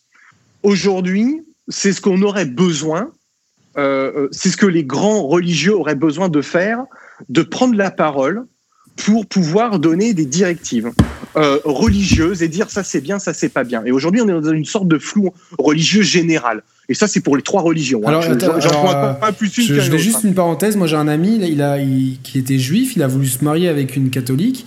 Ils n'ont pas trouvé de rabbin qui était OK. Ils voulaient faire un mariage mixte, en fait. donc, avec un, un, rabbin et un prêtre. oui. Euh, et Pourquoi en fait, il, pour simplement raison, c'est que certaines lois napoléoniennes ont changé sous la cinquième. Et je vous donne un exemple sur l'histoire des prénoms. D'ailleurs, on a on a échangé avec ça sur Internet avec un polémiste fort, mais oh, c'est un point historique. En 1993, la France décide de supprimer cette loi napoléonienne, c'est-à-dire de forcer les gens à porter un nom du calendrier chrétien. C'est une loi, c'est-à-dire que moi j'ai été né sous ce régime-là, comme vous l'avez été. C'était une obligation de la loi napoléonienne. C'était pour pouvoir mieux s'intégrer. En 93, les, on a dit on change. Bien ou pas bien, moi je suis pas sur un jugement de valeur. Hein. simplement. Mais après, je pense qu'il y, a beaucoup de gens qui ne le respectaient pas. Ah ben, euh, bien évidemment, il y a des gens qui ne le respectaient pas, mais euh, après, il y a des gens qui le respectaient aussi. Donc après, soit, moi je suis très mal placé pour dire ça, moi ma fille, elle importe hmm. un nom japonais. Donc je ne suis pas dans un jugement de valeur. Je, dis simplement que si demain, sur la question extraterrestre, on voulait que euh, les gens croyants puissent accepter ça, il faudrait que la parole soit prise par leurs représentants religieux pour pouvoir parler. Et je donne un deuxième exemple à, Gondolfi, donc euh, au Vatican. On a un astronome euh, fascinant qui a pris la parole il y a quelques années, il y a peut-être une dizaine d'années maintenant, et qui disait Quel Dieu assez égoïste pour n'avoir créé la vie que sur notre planète Terre? Si demain la vie existe ailleurs, je remercie l'immensité et la miséricorde de mon Dieu. Non, mais c'est pour ça que moi, enfin, moi, au-delà, au-delà de ces considérations religieuses qui forcément auraient un impact si, si, si l'existence extraterrestre était avérée, moi, je pense que c'est plutôt d'un point de vue politique que ça bloque. C'est-à-dire que euh, si, si demain c'est officialisé que les extraterrestres sont là, qu'ils nous ont visités, qu'on est en contact avec eux. Je pense que c'est les gouvernements. Les, on dirait qu'on parle d'un jeu là. Ah, non, mais c'est, officiel. Ça serait, ça serait les gouvernements et les, dirigeants que, qui, qui, enfin, qui aurait à craindre dans le sens où je pense que la population, du coup, se dirait tiens, euh, ceux qui nous gouvernent, en fait, ils sont, ils sont quelque part, enfin, c'est caricatural, ils sont inférieurs à une vie, à une vie ailleurs. Donc en gros, si tu veux, ça serait, euh, ça, aboutirait à une espèce, de, une espèce de rébellion, de, de, de guerre civile en se disant que les gens au-dessus de nous, finalement. C'est pour tout ça. C'est pour la politique et la religion aussi. Même si les, même si les théologiens euh, euh, très érudits et surtout ceux qui prennent la parole sur le sujet, parce que je pense qu'on n'entend pas ceux qui ont, enfin ceux qui seraient contre. Enfin, on a quand même une Église catholique qui a, qui, a du mal à accepter le préservatif. Donc les extraterrestres, c'est c'est compliqué. Mais bon, attention à pas tomber, attention à pas tomber non plus dans un, dans un message extrême. Le, coup du. Moi, je non, non, évidemment. Tu vois ce que je veux dire? Euh, Ça a 20 évidemment, mais, mais, mais, aujourd'hui. Euh, là, ce que je, je veux rejoindre Roman, c'est que si tu veux, je pense que ça remettrait les autorités quelles qu'elles soient, qu'elles soient politiques ou religieuses ou économiques, ça remettrait beaucoup de choses en question et on vit dans un monde Moi, je, où je le, pouvoir euh, est, bien, est bien implanté et, je pense qu'attends, je, je finis juste, on le voit bien actuellement. Je pense que beaucoup de la psychose euh, et de la peur et des problèmes des gens, et on l'a vu en France avec les magasins euh, dévalisés pour du mmh. papier toilette et des vivres, je pense que ça a été nourri aussi par bon nombre d'œuvres de fiction catastrophiques catastrophiste sur euh, les, pandémies. Donc demain, si, si, demain euh, les extraterrestres arrivent, même si c'est les plus pacifistes du monde, je pense qu'il y aura une, les, il y aura, on, aura affaire à des scènes de panique. C'est indéniable et tu ne peux pas les empêcher. Non, non, mais de toute façon, l'histoire nous, nous, nous montre que à chaque fois qu'il y a une rencontre entre euh, euh, deux peuples. Euh, je dirais deux peuples pour ramener à notre échelle planétaire. c'est souvent le plus fort qui prend le pas. Le plus fort qui est soit le plus fort d'un point de vue matériel en termes d'armée ou le plus nombreux. Hmm. Ça a toujours été le cas. Et là, si demain, effectivement, on, rentre en contact avec cette civilisation qui, moi, de mon, de mon point de vue très personnel, je pense qu'on est dans quelque chose d'extrêmement pacifique parce que je suis convaincu que les cas, les rencontres ont déjà eu lieu euh, il y a déjà bien longtemps et que s'il y avait la moindre hostilité, ça fait belle lurette qu'on ne serait même plus là pour pouvoir en discuter. Donc on est et on a plutôt quelque chose de plutôt pacifique d'observe, qui nous observe. Il y a, alors Nico, il y a une théorie aussi. Euh, je peux permettre de te couper, c'est parce que je rebondis là-dessus, c'est que euh, les théories disent que, de toute façon, pour arriver à un niveau technologique suffisant Hmm. pour euh, Se déplacer d'aussi loin. se déplacer de, de- d'aussi loin, euh, sachant que la première planète potentiellement habitable est à plusieurs dizaines d'années-lumière. Donc, euh, si, si tant est qu'on arrive à, à se déplacer à la, lu- à la vitesse de la lumière, chose dont on est encore loin, il faudrait plusieurs dizaines d'années pour y arriver. Et pas sûr que ça soit la, que cette planète-là soit habitable. Après, habitable au sens où nous on l'entend. Et après, on rentre dans des questions. euh, ça se trouve, il y a déjà plein d'extraterrestres sur Terre et c'est des choses mi- microscopiques qu'on ne voit pas et qui font leur vie. et, euh, Non, mais, Oui, c'est- DVD. non, mais ça, ça, c'est, déjà acté. Ce que je veux dire, c'est que des Oui. organismes extraterrestres vivent. On est bombardé de oui, non, bien sûr. Non, mais je, te parlais d'intelligence, intelligence. On est d'accord. Mais, mais euh, du coup, ça, ça voudrait dire justement que pour arriver à un tel niveau technologique, il faut euh, euh, une société qui soit relativement stable et relativement avancée. On est d'accord. Une, une- mais- une civilisation de troisième catégorie, Mais euh, nous, comme, il- nous, comme, de- comme c'est mentionné. Nous, on n'est même pas côté, dans une première. Mais oui, mais d'un autre côté, nous, si on continue comme ça, on peut très bien euh, avoir les moyens d'aller ailleurs, mais tout en gardant notre sale mentalité de merde, tu vois. Ouais, parce que si, si, Oui. si nous, si, si, si nous demain on, on arrivait à, si l'être humain arrivait à entre guillemets coloniser une, une, une planète euh, autre que la nôtre qui serait habitée par, par des êtres, on va dire de demain on, on voyage dans l'espace, on tombe sur une planète où il y a des hommes préhistoriques dessus, tu vois par exemple, pour avoir une échelle de, de, de différence d'évolution entre entre nous et ceux qu'on pourrait visiter. Qu'est-ce qui se passerait clairement euh, L'être humain, il, il s'appropriait la planète qui, Mais bien sûr, Ah, c'est Avatar, ouais. c'est Avatar, c'est enfin. bah donc on n'est pas si certain, on n'est pas pour autant certain que euh, une civilisation extraterrestre. En plus, il peut y avoir plusieurs types d'extraterrestres. Tu vois, si on va par là, tu peux Oui, avoir des, ouais. des, des pacifiques et des, et des hostiles entre guillemets, comme on pourrait l'être si on évolue euh, encore pendant des millions d'années comme ça pour pouvoir voyager. Attendez. Une seconde. J'ouvre. Oui, bien sûr. Ah, putain. Vas-y. Mais euh, ouais, ouais, c'est sûr que. Alors, les, les deux, les, deux, les deux propositions sont possibles en fait, tu vois. Si, vous me permettez de répondre, parce que euh, on- on- on- là, on aborde euh, par le prisme de nos connaissances actuelles des sciences. On parlait de vitesse de la lumière. Ça, c'est une histoire que euh, on entend depuis Carl Sagan, où il n'aimait pas l'impossibilité euh, d'avoir la vie ailleurs, mais il est dans un doute profond quant à leur capacité à pouvoir nous venir nous visiter. Donc ça, c'est ce que les, scientifiques dits traditionnels, euh, depuis 40 ans, nous rabâchent parce qu'ils se projettent sur nos connaissances actuelles. Et elle est là toute la problématique. C'est-à-dire que euh, la science euh, dite traditionnelle euh, n'arrive pas à avancer sur cette question-là, et alors que le train passe, bien évidemment, euh, parce qu'elle est euh, euh, bloquée sur ce qu'on connaît. Hmm. Et, c'est là où je, je- je- je dis bien sur ce qu'on connaît. C'est un peu erroné. Je vous donne un exemple. Un physicien n'est pas un astrophysicien. Un- un- quelqu'un spécialisé dans les sciences traditionnelles et quelqu'un spécialisé dans les sciences quantiques, c'est aussi deux mondes. Euh, et qui ne se recroisent pas forcément toujours. Et on a des astrophysiciens très, très, très compétents. Je pense notamment, euh, bon, il est décédé aujourd'hui, le docteur Heineck, ou euh, euh, le docteur Alputov, que j'ai déjà mentionné plusieurs fois, qui sont des pointures dans leur domaine. Eux, ils expliquent que le, quand on voit ces objets se déplacer comme ça, sur les vidéos rapidement, nous, le premier réflexe, c'est qu'on se dit, en fait, ils passent à Mach 8, Mach 10, Mach 12. Ouais, Mais- ouais, ouais. Ce n'est pas le cas. C'est qu'aujourd'hui, dans les révélations qui ont été faites par le Pentagone, c'est que le groupe d'études du département de la Défense a avancé et a découvert comment ces objets fonctionnaient, et c'est en distordant l'espace-temps.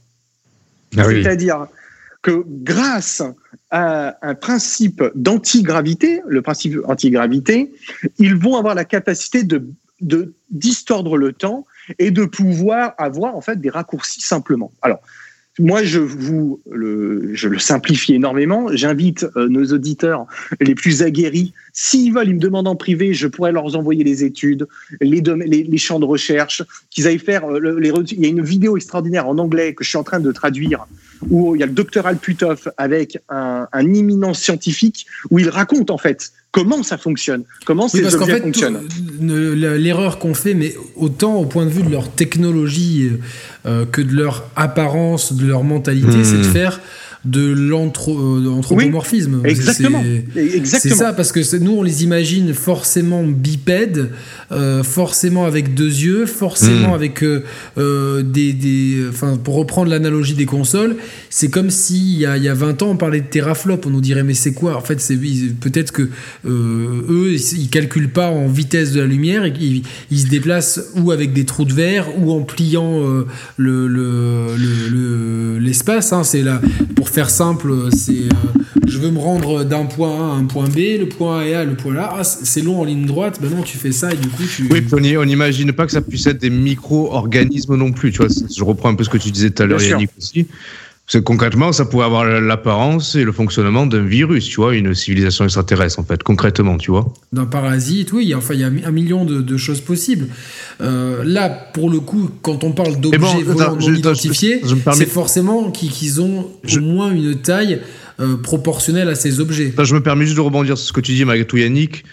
Certes, on, est, on, a, on, réagit par, euh, en imaginant des, des, des, civilisations anthropomorphiques, mais malgré tout, c'est pas non plus à exclure dans le sens où dans, dans, dans, le, dans la diverse, dans le nombre de, systèmes solaires analogues aux nôtres qu'il peut y avoir dans, l'univers, tu peux donc trouver une planète jumelle à la nôtre, tu vois, avec qui, repose un peu sur la même distance entre elle et le Soleil, et qui peut donc du coup aboutir à une forme de vie qui puisse être cousine ou jumelle à notre Terre. Oui, tu peux, mais, mais en fait, l'évolution chez nous, on sait que c'est quand même aussi un concours de circonstances énorme que l'évolution soit passée comme ça.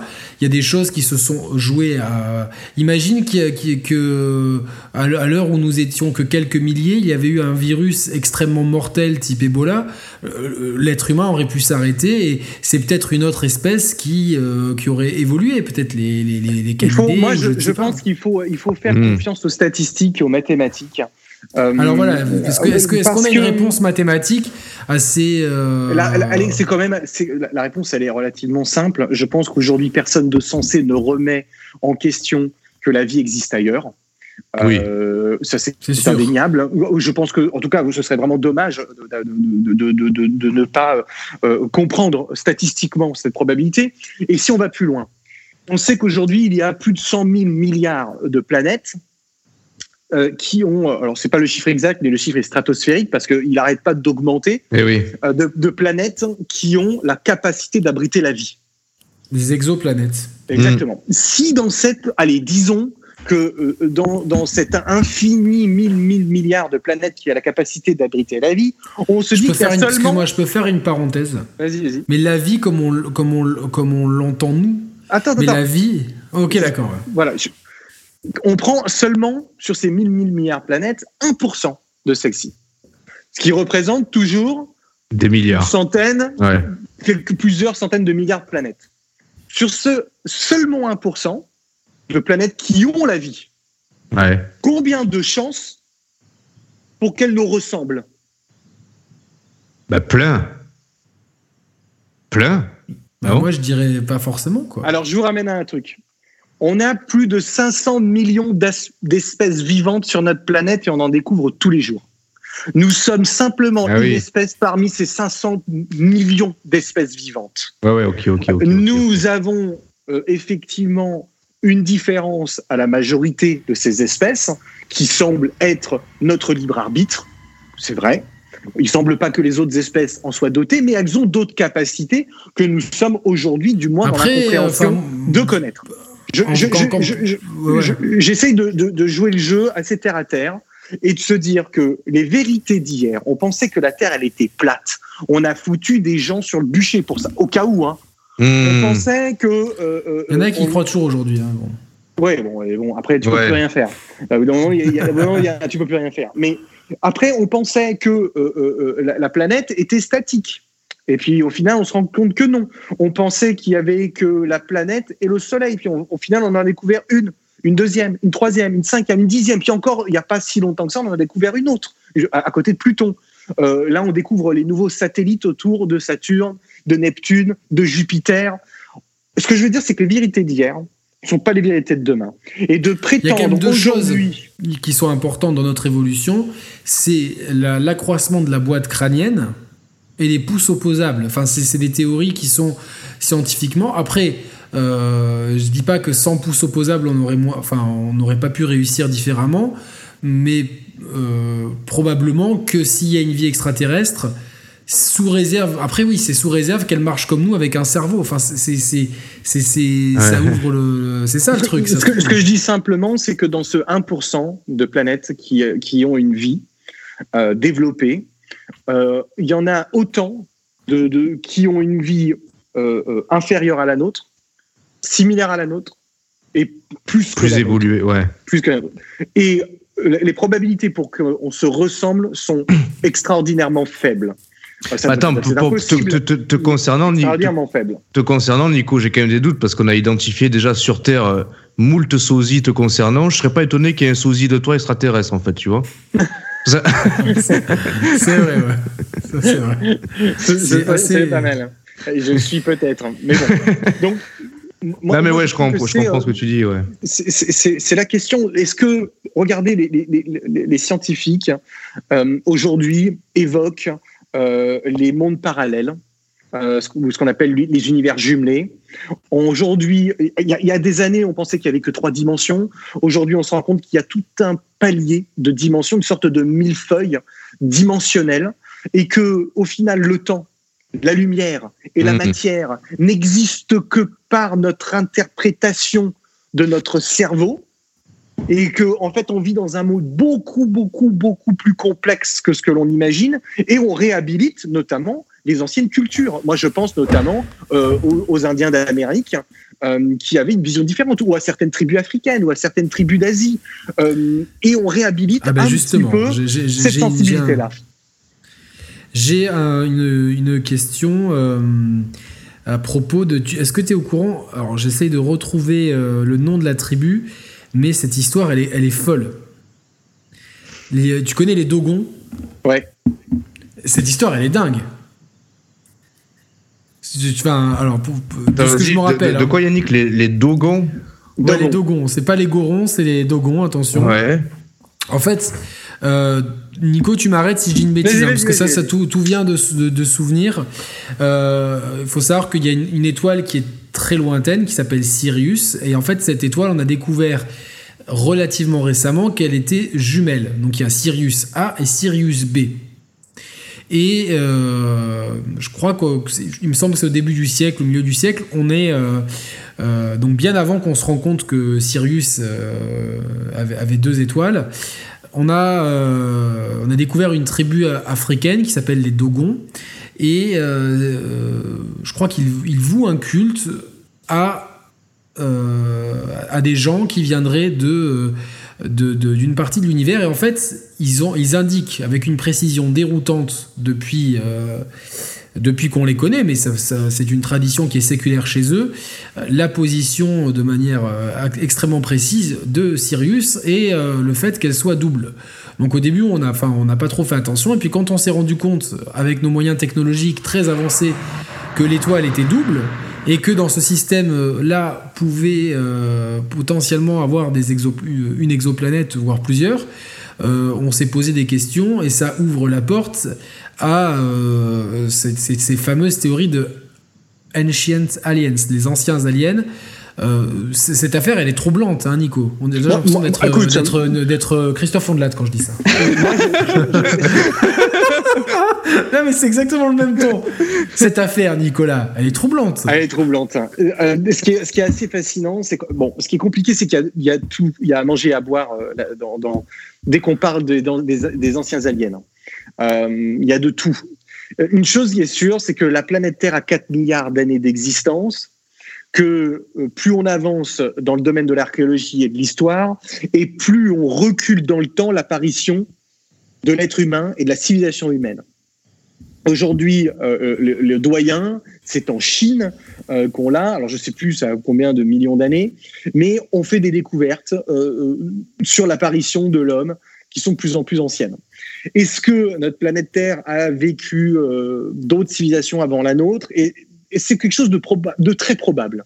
Euh, il faut arrêter de se dire qu'il n'existe rien de civilisé avant le, façonnage euh, des pyramides d'Égypte et du Sphinx. Euh, on est en train de. Oui, il y, a plein de, il y a, plein de. Bah, c'est la, la, théorie enfin, c'est le, le socle d'Assassin's Creed par exemple. Tu vois, c'est il y a eu une civilisation avant la nôtre qui s'est détruite avec une catastrophe si grande qu'elle a tout réduit à néant. Euh, Alors on, bah, là, on peut, on peut voir juste en l'espace d'un mois comment la Terre se transforme, comment la nature reprend vite ses droits. Euh, regardez à Venise avec les, les, les, eaux, et puis les, les, les, enfin partout. Donc en l'espace d'un mois, alors imagine, imaginons, sur 1000 ans. Sur 1000 ans, ah euh, tu, tu, peux, tu peux très bien effacer une civilisation, l'érosion, et puis euh, le, les mouvements de la Terre, euh, la des glaciations, des périodes de ce que je remarque, et aujourd'hui, quand je rencontre des scientifiques, j'ai une facilité aujourd'hui à cerner ceux qui valent vraiment le coup et ceux qui ne le valent pas. Et je dirais que ceux qui valent vraiment le coup sont ceux qui ont cette capacité à se mettre en danger. C'est-à-dire que pour moi, c'est ça la définition d'un scientifique, c'est quelqu'un qui est prêt à se mettre en danger pour essayer de comprendre. Si tu restes dans tes acquis euh, par, euh, par bien, bonne séance ou par complaisance, euh, tu n'as plus une attitude scientifique, tu as une attitude dogmatique. Et aujourd'hui, c'est ce que je crois la science manque. Euh, même si on a plein de, scientifiques fantastiques dans des universités qui n'osent pas encore prendre la parole, qui n'osent pas trop parce qu'il y a un, climat ambiant délicat et difficile. Euh, j'avais rencontré euh, plusieurs archéologues d'ailleurs avec qui j'ai échangé, c'est vraiment un métier fascinant. Et si tu sais comment fonctionne l'archéologie, tu as tout compris. C'est-à-dire qu'il y a des grands courants en archéologie. Et quand tu trouves des pièces, il faut être capable de les mettre dans ces grands courants. Là, je fais vraiment une synthèse. Mais quand tu n'as pas la capacité de pouvoir les mettre dans ces grands courants, ces pièces sont mises dans des entrepôts et totalement abandonnées et oubliées.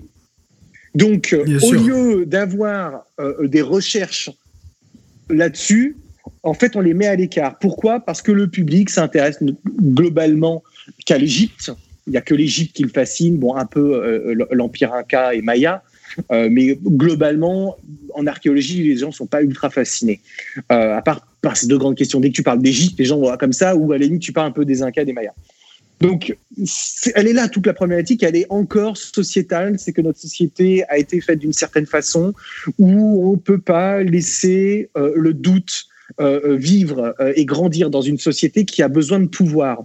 Je, je dis toujours ça quand tu regardes l'histoire au IIIe siècle, le roi Constantin, va ériger euh, euh, euh, le conseil de Nicée. Dans ce conseil de Nicée, il demande aux païens, aux chrétiens, aux, gens locaux et de la région de venir pour faire voter les évangiles. Voter les évangiles, la Bible que l'on connaît aujourd'hui a été, on a choisi le contenu, on a choisi le contenu qu'on voulait faire lire aux gens.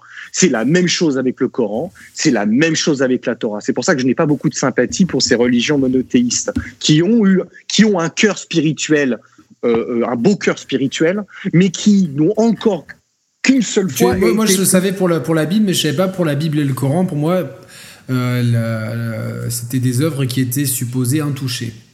Alors non, ce qui n'est pas du tout le cas. Elles sont pas du tout le cas.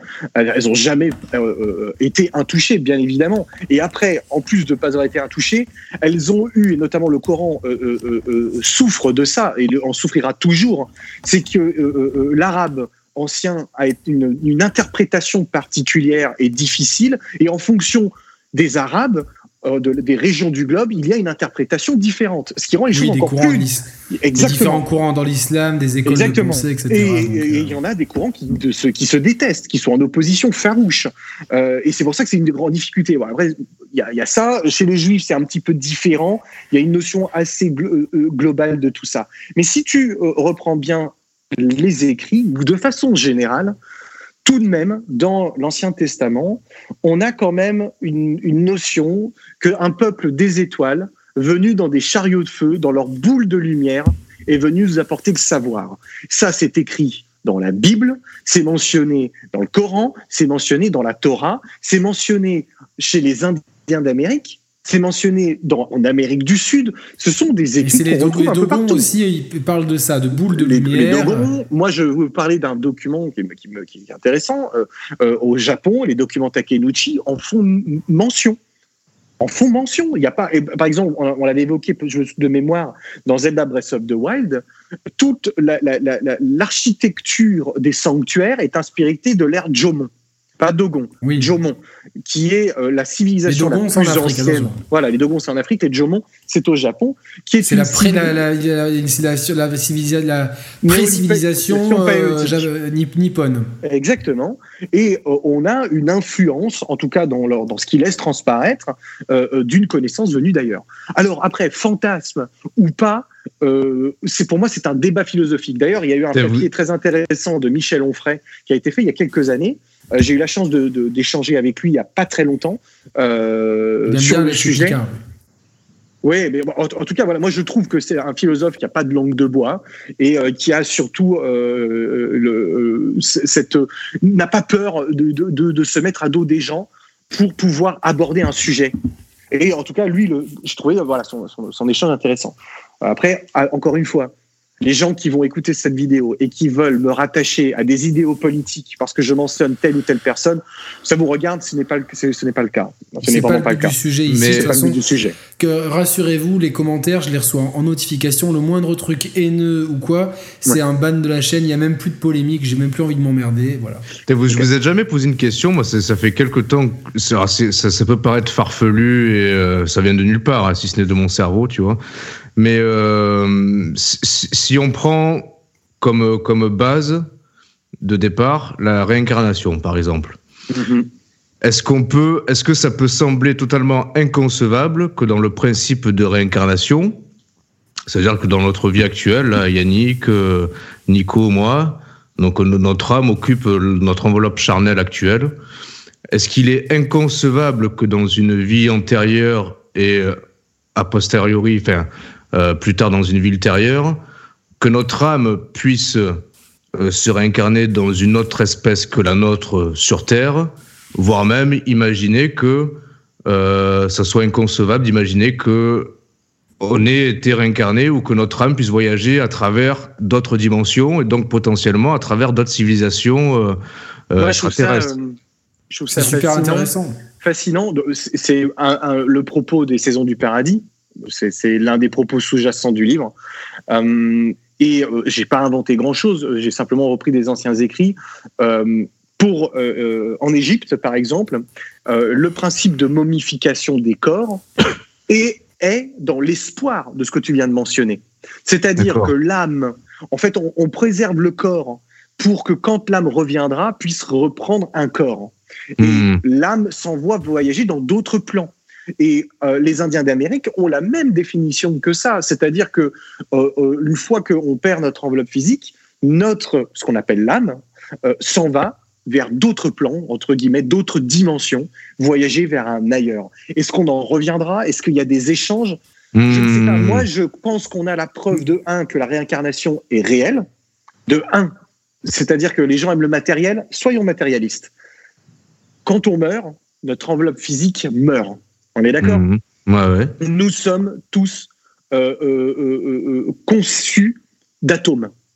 Ces atomes sont exactement les mêmes que toutes les choses qui sont autour de nous. C'est ça. il y, a un principe universel en fait dans la vie, c'est qu'on est tous constitués de, du même matériau de base en fait, quelque part. Exactement, exactement. Mm.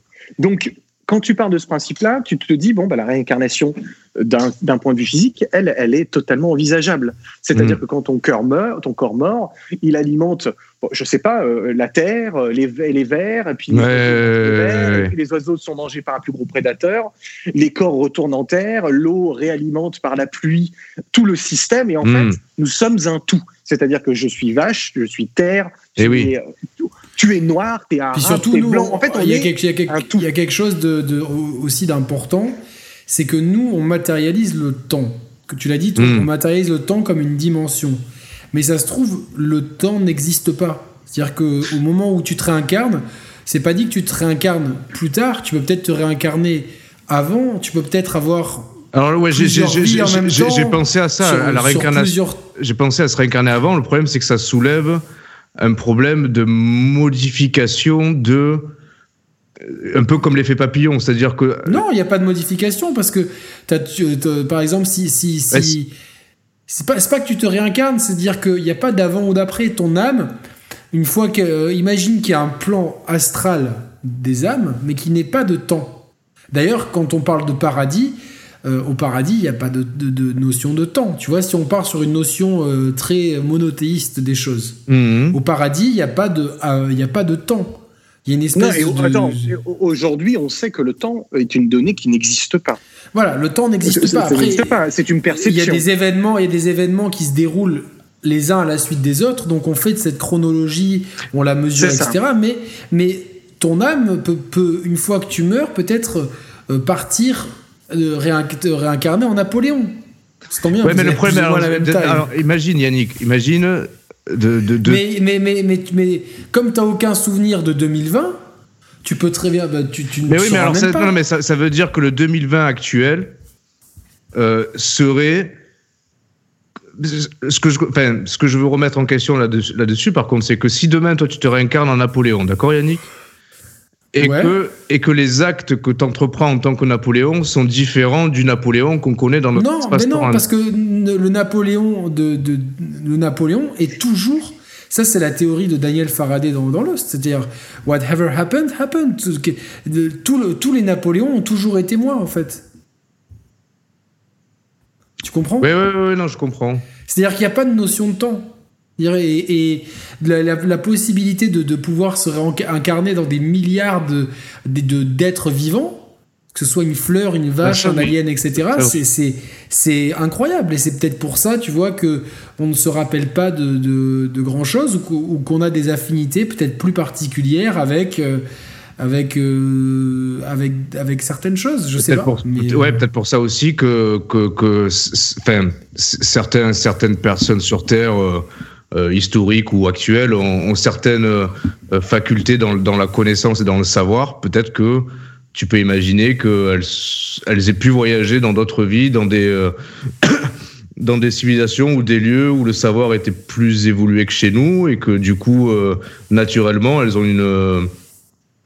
comment dire une, des, des facultés à pouvoir euh, voir plus loin que, que, d'autres personnes, tu vois, comme on disait tout à l'heure. mais il y a même euh, la possibilité que les extraterrestres, il y, a des théories, ce soit des intraterrestres, sachant que par exemple, on ne, on, ne connaît euh, une goutte, enfin une aiguille dans une botte de foin des océans, en fait, on ne connaît rien parce que on n'a pas les capacités techniques d'aller au-delà d'un certain seuil, et peut-être qu'il y a une civilisation euh, proto-humaine qui euh, a fui, qui était très avancée technologiquement, et pour fuir une catastrophe, bah, par exemple les euh, enfin les, mhm.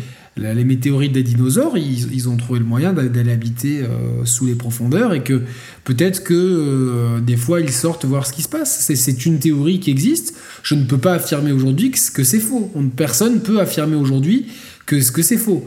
Et peut-être que certains objets non volants non identifiés sont des, des, gens de, du futur qui ont peut-être trouvé un moyen de, briser le carcan du temps. En fait, c'est dans le phénomène ovni, ce qui est bien, c'est que euh, pour ça qu'on a on n'a pas appelé cette émission les extraterrestres parce que c'est réducteur, parce que le phénomène ovni, ça peut être plein de choses et qui, qui euh, évidemment cette chaîne s'est nourrie sur le jeu vidéo mais on est nourri de pop culture et, c'est des domaines qui nous intéressent personnellement c'est pour ça que tu vois là si on fait un si on fait une aparté sur la pop culture c'est là où tu vois la pauvreté de cette pauvre culture de, de cette pop culture parce que en tout cas concernant le, sujet extraterrestre c'est qu'en fait c'est toujours euh, des méchants extraterrestres qui viennent nous attaquer ah ben récemment j'ai enfin récemment j'ai vu le film de, de Jacques Villeneuve. Ah ouais mais c'est une exception c'est une exception. Mais en fait il est il est tiré en fait d'un d'un d'une nouvelle de Tim Chiang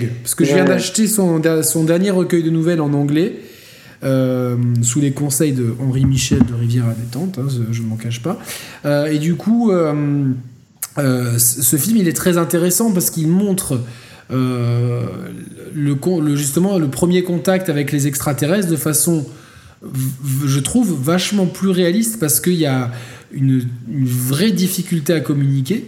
Et euh, du coup, ça va être le, le film tourne autour de la compréhension de, de- de- des signaux qui nous envoient une fois qu'ils sont arrivés sur Terre et de, des conséquences que la compréhension de certaines choses vont avoir sur euh, certaines vies humaines. Et c'est- un film qui est génial, franchement. euh, Comment il s'appelle le film?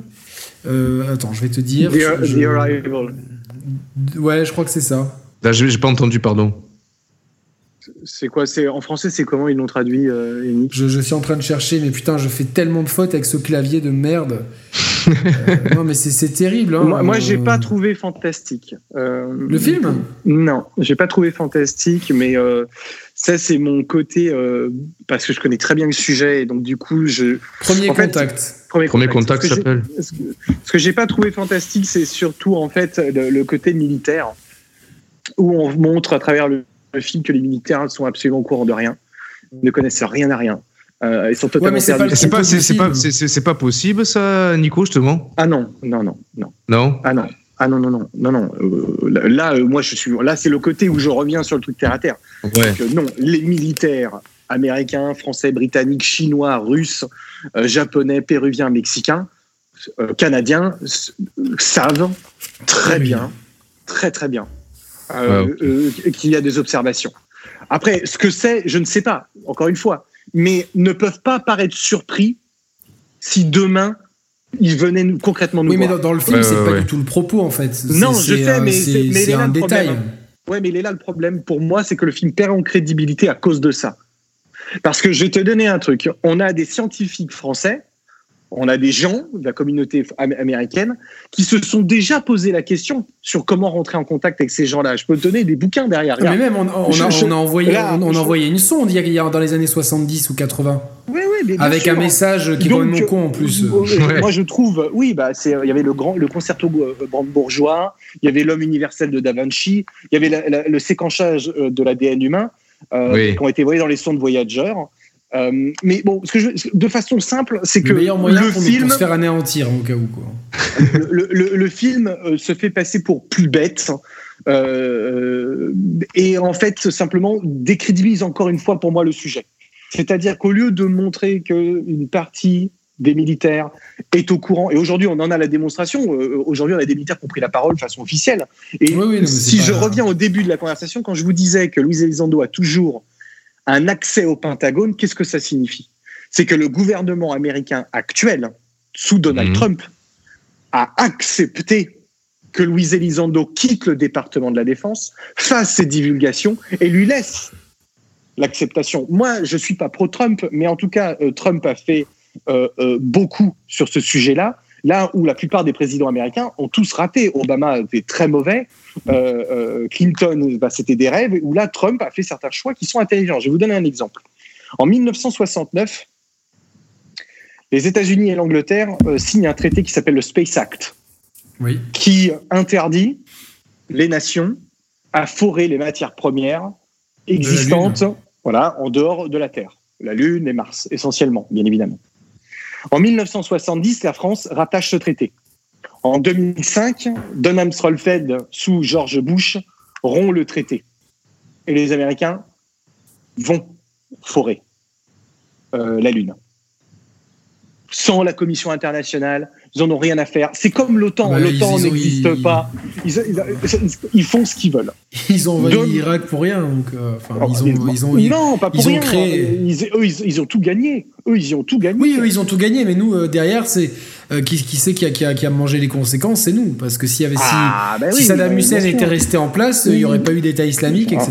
Quoi. Bon, après, c'est une volonté. Euh, on sait que la famille Bush était proche de Saddam Hussein. Il faut, faut remettre les choses dans le contexte.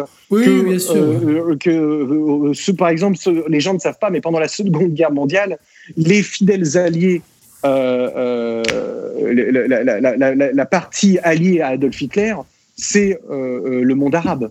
Et il ne faut vraiment pas le minimiser. Le monde arabe s'associe avec euh, le Reich euh, contre euh, les nations juives. Euh, ça, c'est de l'histoire. Je sais qu'il plaît pas vraiment, mais je pouvais le vérifier. Il y a tout un ensemble de documents là-dessus. Non, bien et- sûr, oui, c'est des choses qui Et sont connues. euh, euh, Bush n'étant pas un fervent c'est un catholique profond, va préférer se rattacher au monde du Moyen-Orient contre les nations juives. Donc il y a vraiment, il y a vraiment un combat, faut pas idéologique, politique et religieux qui est extraordinairement complexe. Donc ce que fait Donald Trump, moi je trouve d'intéressant sur le sujet, c'est que si vous vous souvenez, en juin 2018, Donald Trump fait l'annonciation, euh, fait une, annonce publique qu'il crée la sixième armée de l'espace. Je ne sais pas si vous en avez entendu parler. C'est quoi? Et les Américains ont décidé de créer une armée de l'espace, de mettre des centaines de millions de dollars dans une armée pour nous protéger d'une menace potentielle en dehors de notre système Terre. C'est officiel. Je, vais vous donner un truc. Les, démocrates, euh, les démocrates qui sont euh, aussi cons euh, que les républicains, et comme chez nous, hein, il y a un dogme profond entre nos démocrates associés au clan Sarkozy, Macron et Hollande, et aux, républicains qu'on associerait plus globalement à des gens comme Marine Le Pen.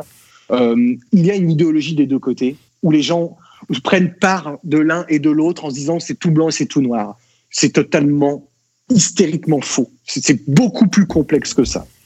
Et Donald Trump est un, personnage très pragmatique qui euh, euh, est un businessman avant toute chose et se dit bon, j'ai le département de la défense qui divulgue sur le sujet OVNI.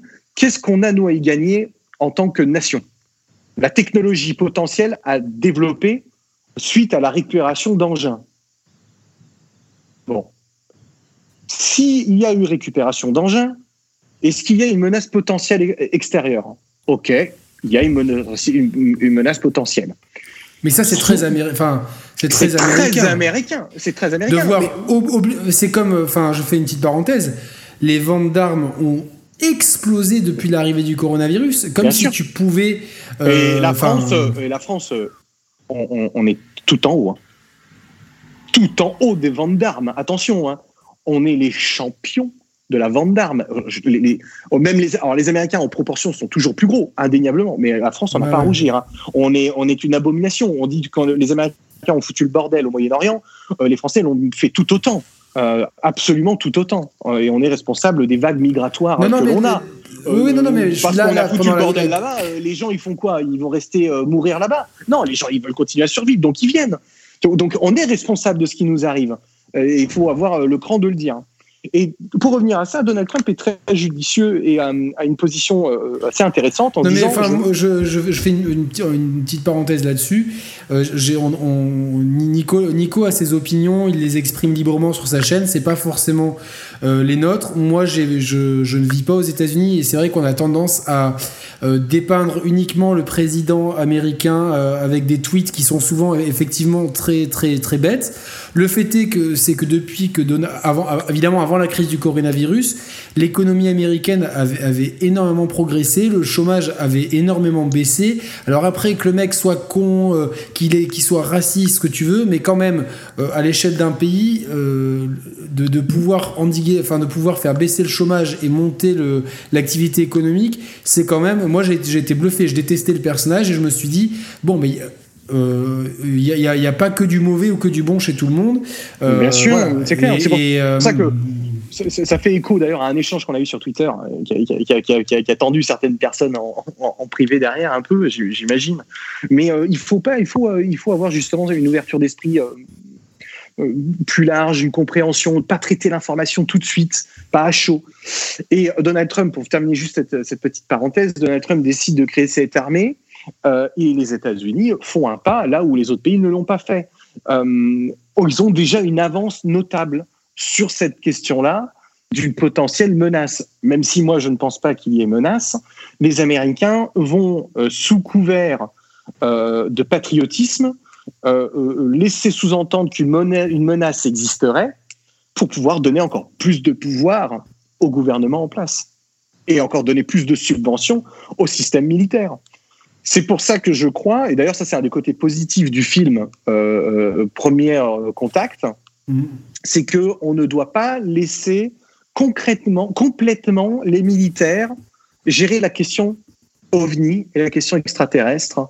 Euh, et des scientifiques doivent prendre la parole, des philosophes doivent prendre la parole, des médecins, euh, des gens publics, euh, des gens lambda. On doit prendre la parole et on ne doit pas laisser ça aux militaires parce que si on laisse ça uniquement aux militaires, on va se retrouver avec uniquement une dans une logique belliqueuse. Exactement. Et elle, est toute à la J'ai une, une, question. J'ai l'impression que les archives américaines sont ouvertes depuis 2017. On, euh, même si c'est un sujet qui est beaucoup moins médiatisé dans, dans le grand public qu'il a pu l'être dans les années 90 où, ça, où il y a eu une vraie mode, j'ai quand même l'impression que, euh, comme tu dis, euh, la personne au nom hispanique dont j'ai oublié le nom que tu as cité tout à l'heure. Luis Elizondo. Elizondo, malgré malgré ce qu'il fait actuellement, il garde ses accès au Pentagone. Est-ce que petit à petit, on ne nous préparerait pas tout doucement en fait à des révélations? Mais c'est exactement mon travail euh, quotidien. C'est ce que j'ai réussi à démontrer euh, ces deux dernières années sur le sujet, qu'effectivement nous sommes dans une acceptation tout doucement du grand public ce qu'il faut savoir, c'est que les ufologues ont fait une erreur ces 40 dernières années de toujours parler d'extraterrestres, de petits gris, de petits verts, euh, euh, d'enlèvement, de, trucs aujourd'hui trop, euh, trop gros, trop forts. Tout de suite, les gens disent Oula, c'est pas sérieux. Là où Louis Elizondo ne fait pas cette erreur, il dit simplement que nous sommes survolés, qu'il semblerait qu'il y ait une force intelligente et que nous nous devons, d'un point de vue scientifique, euh, euh, et euh, sociale de nous poser la question de d'où provient ces survols et de faire tout ce qui est en notre pouvoir pour que les agences gouvernementales, les centres de recherche scientifique, les universités créent des conglomérats de recherche et de discussion autour de ce sujet-là. Et c'est ce qu'ils ont amorcé depuis décembre 2017 jusqu'à aujourd'hui. Et au mois de septembre de l'année dernière, c'est la marine américaine, US Navy, qui va corroborer les dires de Luis Elizondo. Et ça, c'est des papiers officiels qui ont été publiés quand même en France. Ça a été quand même repris en France par certains euh, journaux euh, euh, nationaux français. Donc, on n'est plus dans un fantasme, on est dans une, tout doucement, une acceptation, déjà qu'on est survolé, et peut-être que dans deux, trois ans, on nous dira qu'il y a de l'eau sur la Lune. D'ailleurs, au cas où c'est déjà fait, pardon, c'est qu'il y a de la glace sur la Lune. Mais les gens le savent, ne, ne, le savent pas encore vraiment. On sait qu'il y a de la glace sur la Lune. On apprendra bientôt qu'il euh, y a des organismes vivants sur Mars dans, hmm. à 5 ans et que petit à petit, on habitue les gens pour éviter ce que vous avez évoqué tout à l'heure, le choc qui pourrait y hmm. avoir si euh, demain on disait, voilà, on est visité et ils sont là. Là, il y a un choc. Donc, on va se donner 10 ans, à mon avis. Et pendant ces 10 ans, il va y avoir une, tout doucement une, des révélations, pour que le grand public et d'abord la presse, parce que malheureusement, hein, quand on voit le cirque télévisuel hein, euh, qu'il y a sur les chaînes actuelles autour, bah, on va prendre l'exemple du professeur Raoult par exemple, euh, entre les cabines ministérielles euh, et le, CHU de, Marseille avec le professeur Raoult autour de, la chloroquine, on voit bien que c'est tout orchestré par des médias qui sont un peu à côté de la plaque, qui sont dans un souci d'audience, je mets pas tout le monde dans le même panier, heureusement, il y a des gens encore très compétents, mais euh, c'est les médias qu'on doit convaincre les premiers sur le sujet OVNI et comme sur tous les sujets, pour que ça puisse arriver, pour que l'information puisse arriver concrètement euh, au grand public.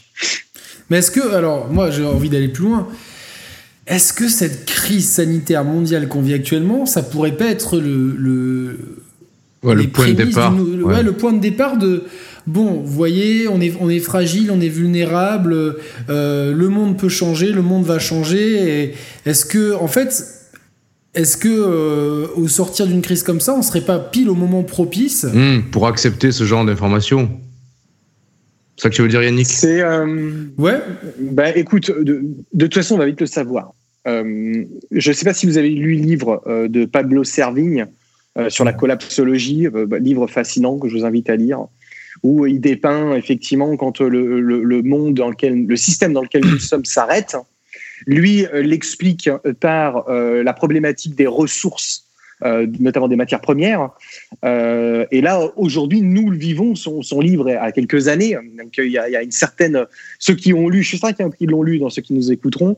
Il y a une certaine forme de parallèle. mais là, on est dans une situation encore plus grave. C'est-à-dire que c'est par le côté sanitaire que le système euh, euh, euh, néo-capitaliste, je dis bien néo-capitaliste, mmh. aujourd'hui prend un, revers monstrueux. Je suis pas anticapitaliste, je suis contre le, les, méthodes extrêmes de, qui sont liées au capitalisme et qui sont qui aujourd'hui détruisent les, sociétés, les civilisations, la nature, détruisent tout. Bon, moi je, je pense qu'il y a une chance pour un nouveau départ, mais je n'ai pas confiance en l'homme. Je n'ai pas, et je ne suis pas un humaniste.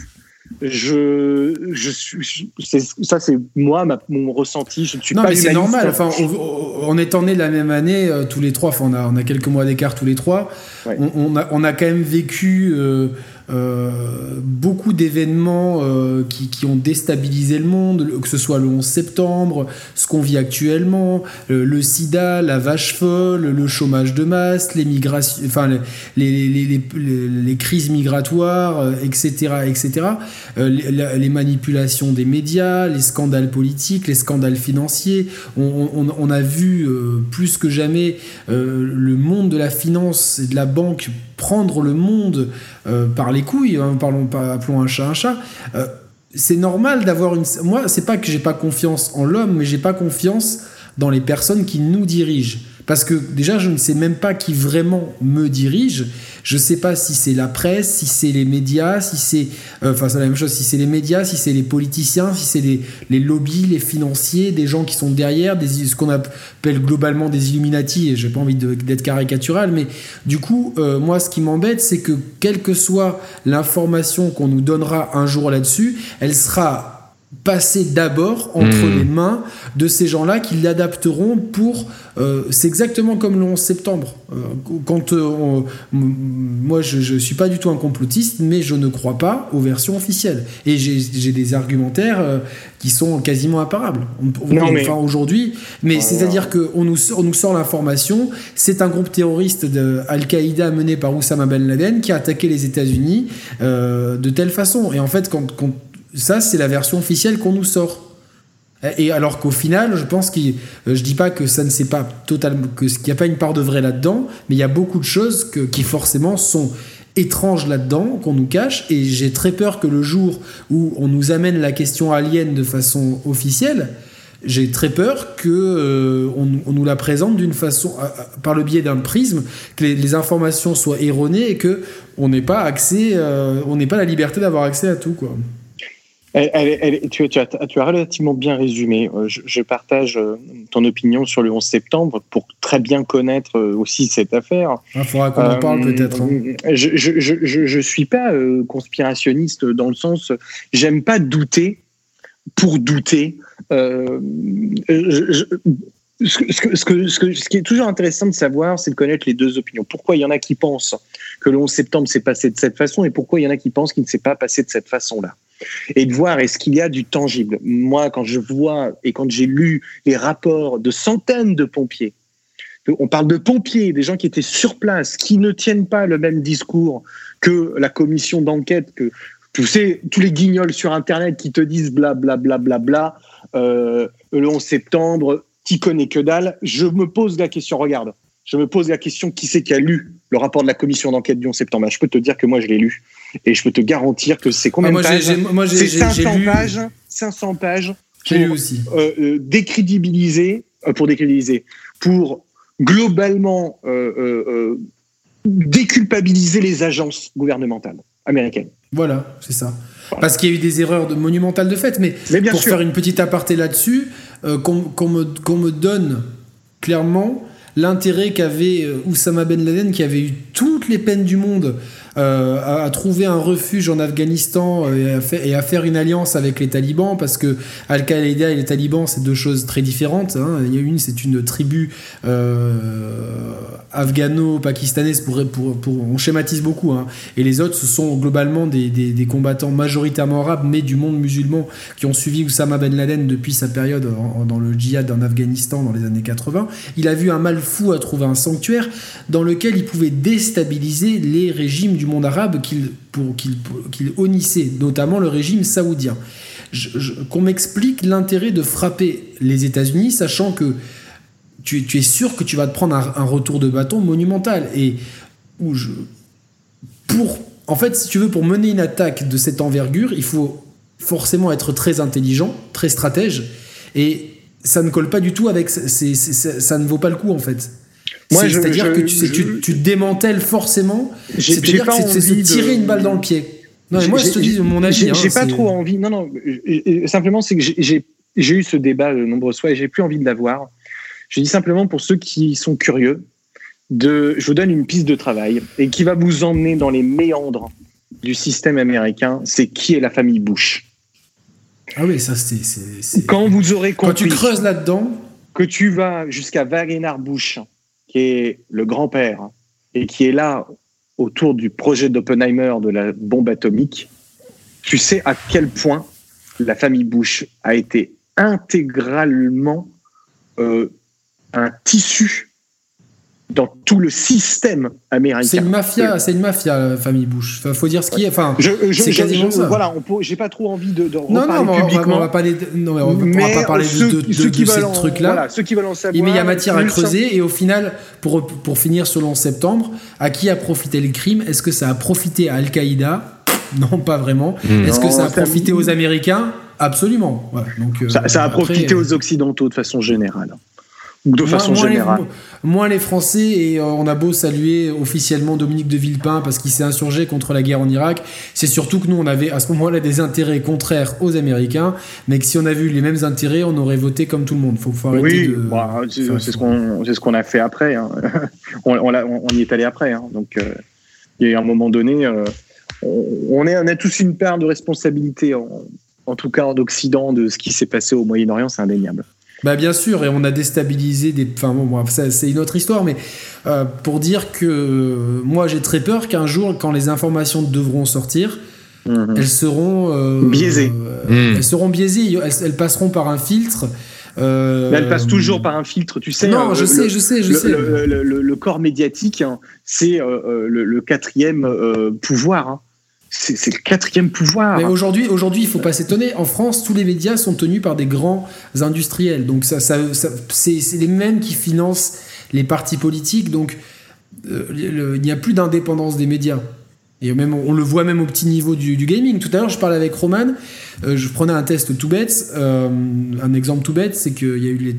Excusez-nous pour ceux qui débarquent là sans, en, se foutant du jeu vidéo, mais c'est quand même une chaîne gaming à la base. Resident Evil 3 Remake sort euh, au moment où on enregistre dans 2-3 jours.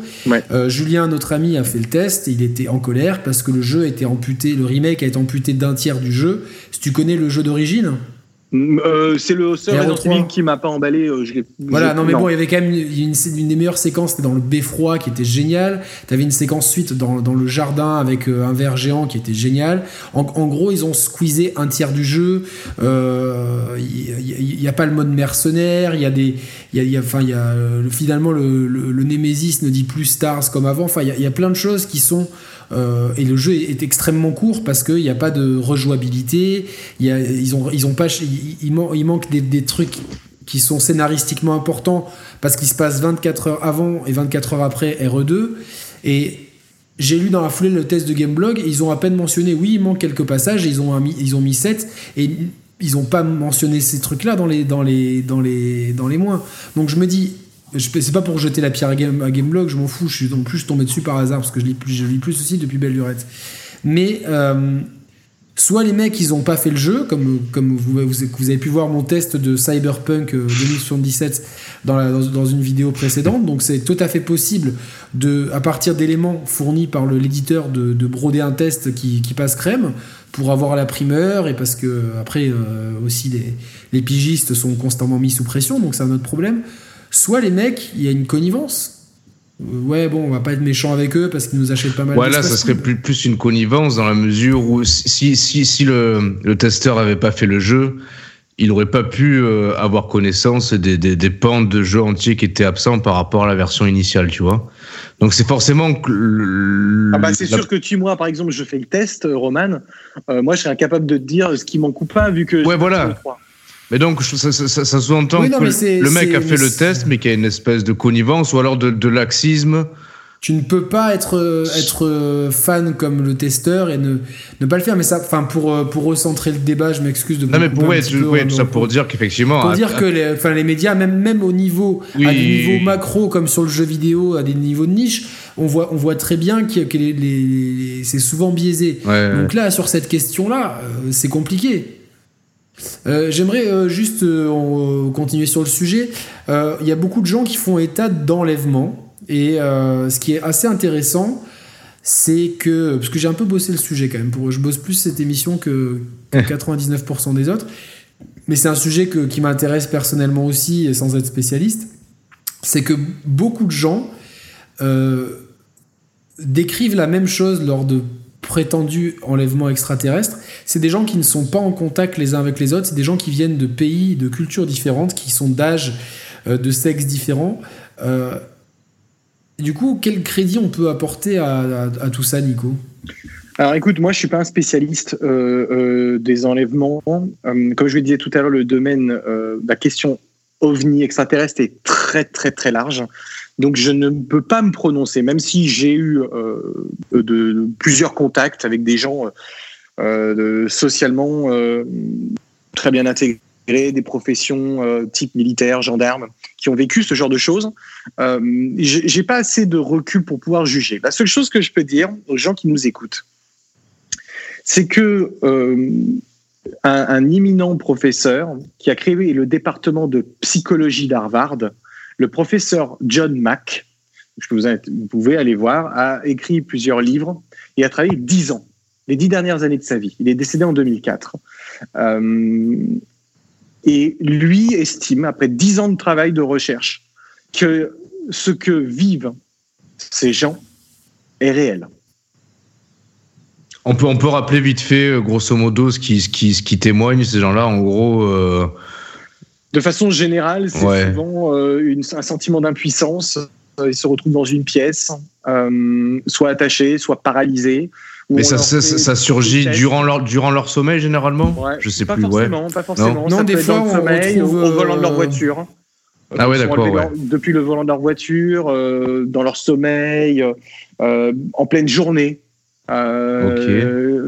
Moi, Ici, après, ils se retrouvent euh, en général, ils se retrouvent plus tard, il manque euh, plusieurs heures, plusieurs jours, euh, ils, sont déboussolés. déboussolés. Et, souvent, les, instruments de mesure sont, Alors, ça, sont déréglés. Ça, ça, fait partie. Les quoi? Pardon, les instruments de mesure? Ouais. C'est-à-dire C'est difficilement vérifiable. mais dans, dans, ah certains cas, on, a eu ce, ce, genre de choses, mais il faut faire attention à la pop culture qu'on disait tout à l'heure. Attention, comment la pop culture peut influencer certaines choses. Une chose est sûre, c'est que les travaux de John Mack, euh, il a trois livres. Moi, j'ai fait les, j'ai bouquiné les trois livres. Euh, c'est vraiment, c'est ultra fascinant. Et ceux qui ont envie, par exemple, de faire des recherches ou à qui c'est peut-être arrivé, qui nous écouteront un jour, euh, je vous conseille de contacter l'association Le CERO en France. C-E-R-O, ce sont des gens, des professionnels donc, ce sont des euh, psychologues spécialisés uniquement là-dedans, extrêmement compétents, avec un, protocole de travail euh, au top. D'ailleurs, aujourd'hui, on m'a posé trois fois la question. Euh, je pense qu'ils sont. c'est voilà. Je, n'ai que des loges pour eux. Je ne les connais pas tous personnellement, mais j'ai beaucoup d'éloges pour eux sur le travail qu'ils font. Et donc, tu disais que donc d'après le professeur Mac, euh, les témoignages des, euh, des, des, personnes qui auraient été enlevées sont tous crédibles et réels alors, c'est ça? Oui, bah oui, oui. Non, sont réels. Ce qu'ils ramènent euh, est authentique, ce n'est pas déformé par un imaginaire, ce n'a pas été rêvé. Euh, il y a quelque chose de réel. Quelque chose de réel. Après, il, il te dit pas que euh, il n'est pas en train de te dire que c'est absolument extraterrestre et machin qui veulent nous en tu vois il, oui, pas ce genre bien de sûr. lui il, étudie ça d'un point de vue psychologique. Oui, euh, la, solidité psychologique il a fait euh, des classifications des catégories en fonction des témoins. Il a été suivre d'ailleurs une classe en Afrique du Sud des jeunes enfants qui ont à qui euh, bref si lisez les livres c'est ultra documenté. Il y a même eu un documentaire qui a été fait par Stéphane Alix euh, que, je ne sais pas si vous connaissez qui est le, directeur de l'INRES avec qui je travaille euh, qui est quelqu'un d'ultra compétent ancien journaliste de guerre pour France Télévisions. Ah Stéphane Alix mais si si si si. C'est pas un monsieur qui a c'est l'histoire qui a été narrée par Christophe Ondelat le monsieur, il faisait la méditation, ce Stéphane Alix. Ah mais oui, c'est lui qui, a, il s'est retrouvé euh, nez à nez dans une scène de guerre avec un SS. Ouais. C'est ça? C'est lui? C'est lui? Oui. Ouais, ouais, ouais, ok, ok. Ah mais j'ai ah, Roman m'a conseillé. Attends, je, je, vous dis oui, je, je, suis pas tout à fait sûr. Euh, Stéphane Alix. Stéphane Alix, c'est le directeur de l'INRES. Alors après, je, tu vois, je ne connais pas toute sa vie privée. C'est pas le directeur de l'INRES. Yannick, c'est pas ça? C'est pas ça le nom? Stéphane Alixi Ah oui. Stéphane Alixi, c'est ça, ouais. Là en fait, il a fait un bouquin sur la réincarnation. Oui, c'est lui, c'est lui, c'est lui. C'est lui, c'est lui. Ok, il a fait un bouquin sur, sur les ovnis. Moi, c'est la partie euh, sur son travail. Ah d'accord, je savais pas qu'il avait, euh, savais pas qu'il avait des compétences en ufologie. Nous, c'était plus euh, sur le sur le versant ben, incarnation qu'on le connaissait en fait. À la base, il est surtout journaliste et guerre, ouais, reporter de guerre, ouais. Voilà, reporter de guerre. Il a, il a surtout réussi à attirer des spécialistes de différents domaines dans l'INRES. Euh, j'ai eu l'occasion de faire deux, très, euh, deux, beaux articles pour eux et euh, une émission euh, qu'on a fait il y a, il y a, deux mois d'ailleurs avec eux qui, qui était vraiment ultra intéressant. C'est vraiment des gens vraiment fascinants. Donc voilà, voilà, bref. Ok, ok, ok, ok, ouais. Intéressant, ouais. Mais mais est-ce qu'on peut détailler un petit peu ces enlèvements? Parce qu'il y a, il y a ah là, c'est Christophe Ondelat qui reprend la parole. Est-ce qu'on peut détailler un petit peu ces enlèvements, monsieur Augusto non, mais euh, c'est une expérience qui est traumatisante pour les gens, en tout cas, c'est sûr. quel, est leur modus operandi, surtout? Alors, les mots, euh, de façon générale, c'est effectivement la paralysie, la lumière blanche, euh, la perte de notion de temps, et un changement profond dans la perception de sa vie qui arrive à court ou moyen terme. D'accord. Euh, c'est assez similaire, je dirais, à ce que les gens racontent d'une EMI ou du ouais, mais c'est ça, ouais, en fait, c'est ça. Il y a une certaine forme de, de, ressemblance, sauf que dans le cas extraterrestre, il y a tout de même une certaine, dans certains cas, une douleur physique ressentie euh, lors de tests. Moral aussi. Ouais, moral, mais euh, le, moral, il est plutôt lié en fait à l'acceptation de la société plus qu'à l'enlèvement lui-même. Moi, j'avais vu plusieurs, de, plusieurs témoignages qui, qui faisaient l'analogie un peu avec un viol, parce qu'on t'a pris. Euh, ouais, alors après, je sais pas ce que tu as lu, Yannick, mais moi, il y a un spécialiste, c'est Bud Hopkins. J'ai lu, euh, j'ai lu en, en, passant sur Google, donc j'ai pas. Ouais, mais c'est pour ça. Il faut faire attention parce qu'il y, y, a aussi à boire et à manger. Faut, faut lire euh, les, les, les, chercheurs. John Max, c'est sérieux. Bud Hopkins, c'est sérieux. Euh, voilà, le Céro, c'est sérieux faut faire attention parce qu'il y a des gens, c'est euh, c'est vraiment, ça faut vraiment le dire, c'est vraiment du pognon derrière. Hein. Euh, non, non, oui, oui. Et puis c'est n'importe qui peut ouvrir une page internet et dire je me suis fait. Euh, globalement, les gens, enfin, déjà on associe ça à des à des enlèvements extraterrestres. Ça se trouve, ce sont des, des expériences menées par un gouvernement. on ne sait pas. C'est-à-dire que comme on est dans dans un dans l'inconnu, c'est une hypothèse qui est la plus probable, même si, enfin, paradoxalement, C'est pour ça qu'on parle d'enlèvement extraterrestre. Maintenant, c'est comme tout, on n'a pas la preuve. C'est comme les objets volants identifiés. On, comme j'ai dit, ça peut être des intraterrestres, ça peut être euh, des gens d'une autre dimension, des terriens d'une autre terre euh, jumelle à la nôtre, des terriens du futur. Il y a, les, Hmm. possibilités sont nombreuses. Mais euh, est-ce que toi, Nico, euh, je- alors là, je vais- on va rentrer dans, des- dans- dans un peu plus de, de- de fun. Est-ce que si tu, si tu pouvais, euh, si on te dit, euh, tu, as la, tu, tu, as la- tu peux rentrer en contact avec les extraterrestres, mais tu sais pas ce qu'ils vont faire de toi, est-ce que tu dirais oui? Oui. Et là, malheureusement, c'est des gros sadomaso. tu vas morfler ta mère. Tu vas te retrouver, tu sais, avec cette boule dans la bouche. Oh putain, merde Yannick, il avait tort, là Ouais, alors, Non. je, je- te dis oui, euh, oui. euh, bien évidemment, tu as le principe de, de curiosité. euh, Hmm. C'est pas quelque chose qui, me- qui me fait peur en soi. Et euh, je pense que quand tu es vraiment. que ce sujet t'intéresse, bien évidemment, tu as, envie de trouver des réponses, bien évidemment. Attends, Yannick, moi je te. Euh, Ah, pardon, pardon, vas-y. Mais bon, l'histoire de la boule et euh, l'histoire euh, du, du tunnel de Chamonix, ça, ça me fait peur. Écoute, euh, après, euh, tu, tu sais pas. Genre hein, la enfin, fistinière, tu vois, c'est la fistinière. euh, c'est ça. ils vont mettre la tête dedans. Qu'est-ce que tu as Attends. comme question, Roman? Ouais, bah, maintenant je pose une question à Yannick. Si on, le pose ch- jamais, on pose rarement des questions Bah, c'est pour euh, ça, dans ces ouais. émissions. Alors, si t'as le choix, soit. Il faut, il faut, cho- il faut choisir. Il faut choisir. En général, ça euh, Non, attends. Des fois, on s'envoie des messages en privé. Est-ce que pour, est-ce que pour X Non, mais c'est millions, pas tu ça. je, Ouais, je non, mais dis non, pas la suite. Non, non, parce non, que- non, non, là, c'est pas ça. Je vais faire la, la liaison entre euh, le- enfin, la dernière émission paranormale avec euh, Nico et celle-ci. Si t'as le choix, enfin, t'es obligé de choisir, Yannick. Soit tu Ouais. entres en communication avec un fantôme, soit un extraterrestre. Tu choisis quoi? Choisis qui? De quoi? Tu dois choisir, soit tu dois rentrer en communication avec un fantôme, soit tu rentres en communication avec un extraterrestre. Tu Je choisis. prendrais un extraterrestre. Ouais, ok. Parce que je pense que euh, bah, s'il est venu jusque sur euh, Terre, euh, c'est-à-dire qu'il, je pense qu'il a une connaissance intellectuelle avancée, et je pense qu'on aurait j'aurais plus de choses à dire à un extraterrestre et à apprendre d'un extraterrestre que d'un fantôme. Ah, est-ce qu'on a plus de choses à. Je sais. Bah, de- ça dépend, c'est des choses différentes. Ouais, mais voilà, c'est euh, le, différents. fa- le fantôme de mon arrière-arrière-grand-mère, ben je, je pourrais apprendre énormément de choses sur, sur, sur, sur ma, mes origines et Ah ouais, sur, pas- euh, pas- me- pas- sur- ma vie et sur un mode de vie. Mais, euh, Ouais, je parle- ouais, plus dans le sens, euh, si tu parles à un fantôme, tu peux vraiment avoir des réponses sur, sur ce qui se passe après la mort, etc. Tu vois ben, ben, oui, mais ça se peut-être. trouve, avec mais l'extraterrestre, tu les as aussi, ces réponses. C'est ça, ouais. Je pense Ah, qu'en fait, peut-être, l'extraterrestre ouais, a peut-être les réponses aux questions, des fan- aux questions que je poserai au fantôme, alors que ouais, le, fantôme, si c'est mon arrière-grand-mère, si je lui dis ouais, un, un extraterrestre, euh, Ouais, ouais, elle va évidemment. pas ouais. comprendre, quoi, tu vois. Ouais, c'est sûr, ouais. C'est vrai. Bon, Et bah- toi, Roman? Non, moi j'aurais choisi un extraterrestre aussi. Enfin, j'aurais répondu oui à la question de Nico et j'aurais répondu extraterrestre à ta question. Donc, euh, ouais. Donc, clairement. Et si, alors, autre question.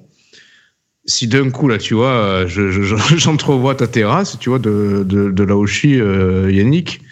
Oui D'un coup, tu vois, en, en pleine émission, d'un coup, tac, il y a, il y a un extraterrestre qui pop sur ta terrasse, il toque, tu vois. tu, tu- tu lui ouvres et tu as le droit, il t'autorise à lui poser trois questions. Tu lui demandes quoi?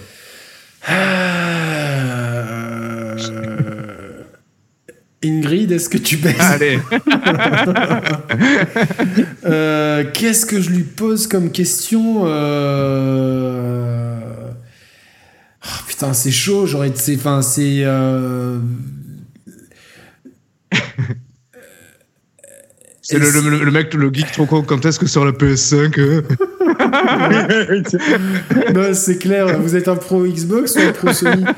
Non, mais je, enfin, en fait, il y a des questions naturelles, genre d'où vous venez, Oui, voilà. pourquoi vous êtes là. Oui, voilà, d'où venez-vous pourquoi, fait, euh, pourquoi vous êtes là, ouais. Qui me disent qu'il vient d'Alpha du Centaure ou de Sirius, qu'est-ce que je m'en fous en fait? C'est pas ça le problème, tu vois. C'est et Ouais, euh, peut-être pourquoi vous êtes là? ouais, pourquoi vous êtes là? Euh, Est-ce que vous pouvez percevoir le temps Ouais. et la mort de façon différente de nous? Avec une certaine clairvoyance, comme on appelle ça. Euh, et deuxièmement. euh, Ah, c'était qu'une question, ça, ouais, mais en une question, t'en poses Non. 10. Mais non La première question, c'est pourquoi vous êtes là. La deuxième question, c'est est-ce que vous percevez le temps et l'espace comme nous Ouais. Le temps et la, les- et la mort comme, nous- le- comme nous. Et la troisième question, je lui dirais euh, quel est le meilleur truc à manger chez vous? Parce que je pense que par la nourriture, on définit une culture, Ouais. comme par le langage. Euh, et du coup, je pense que j'aimerais bien goûter un truc extraterrestre. Et toi, Nico, qu'est-ce que tu leur poserais comme question? Moi, je leur poserais comme question euh, de un, je lui demanderais de me raconter sa vie. Ah ouais. Ouais. Je lui demanderais de raconter sa vie, ce qui euh, amènerait à. Putain, si Ah, t'imagines, c'est l'extraterrestre de ma mère, genre, genre il, a, il, il en est même pas la moitié, tu sais que t'as les cheveux blancs, les dents qui tombent.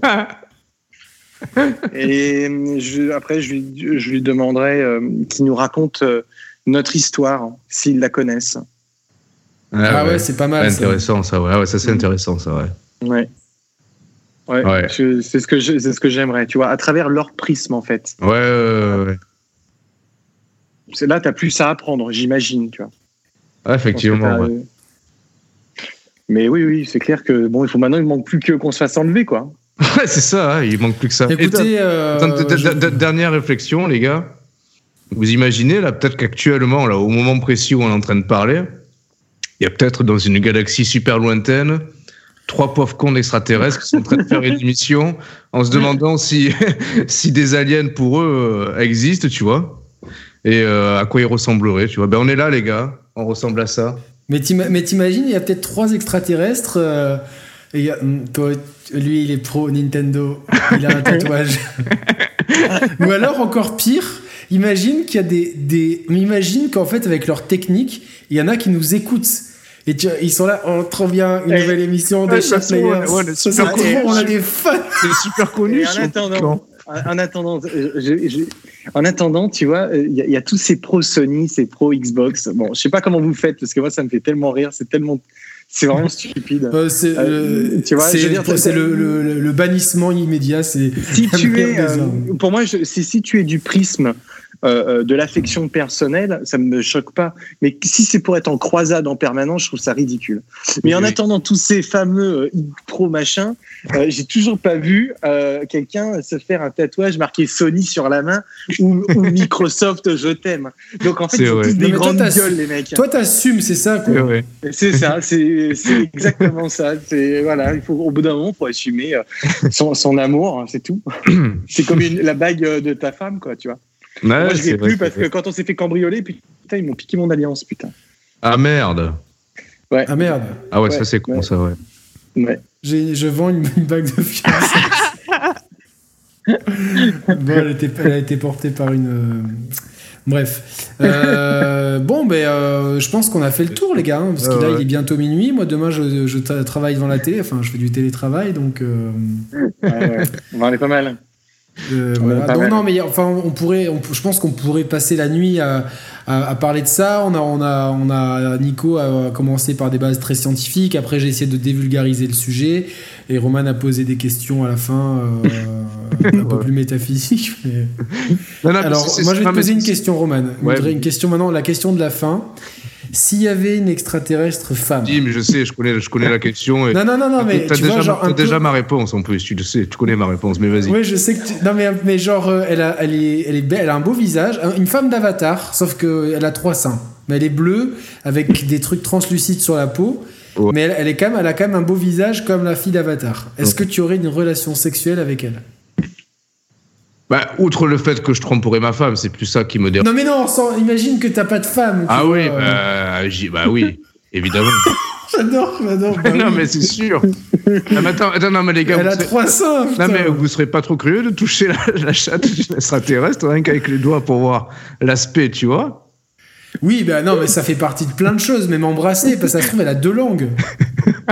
C'est, c'est- tu vois, tu sais pas, et tout de suite dans le, dans le fantasme extrême, ça se trouve, elle a même pas de langue, elle a même pas d'orifice, elle a que C'est sûr, ouais.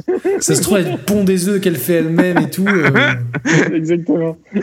Non, mais obligé, tu vois. Non, mais alors, attends, je pose une question plus loin, Yannick. Oui, vas-y. Oui, Yannick et Nico, évidemment. Hein. Mais ça, c'est c'est tellement des questions cons que je sais pas si Nico il veut répondre, tu vois. Mais, Mais non, mais c'est de- con, plus c'est drôle. Non, mais de- demain, il y a un extraterrestre. Attends, comment je peux te poser la question Non, je me fais pas enfiler par un extraterrestre, je te le dis. Ah ouais, tout de merde. Ouais, ouais, je le connais trop bien, putain. Il a même pas, il, il a même pas commencé sa phrase. Je sais déjà ce qu'il va dire, quoi. C'est pas vrai, quoi. C'est. Mais, mais lui, il pose la question parce que lui, il serait capable, en fait, quoi. Lui, c'est pour la science, quoi. Oui, on va poser la question différemment. Si l'extraterrestre il débarque, il te dit euh, Yannick, je peux te dire tout ce que tu veux, tu vois, je peux te raconter l'histoire de, de, de votre civilisation et tout. Mais avant ça, faut que je t'enfile. Qu'est-ce que tu dis?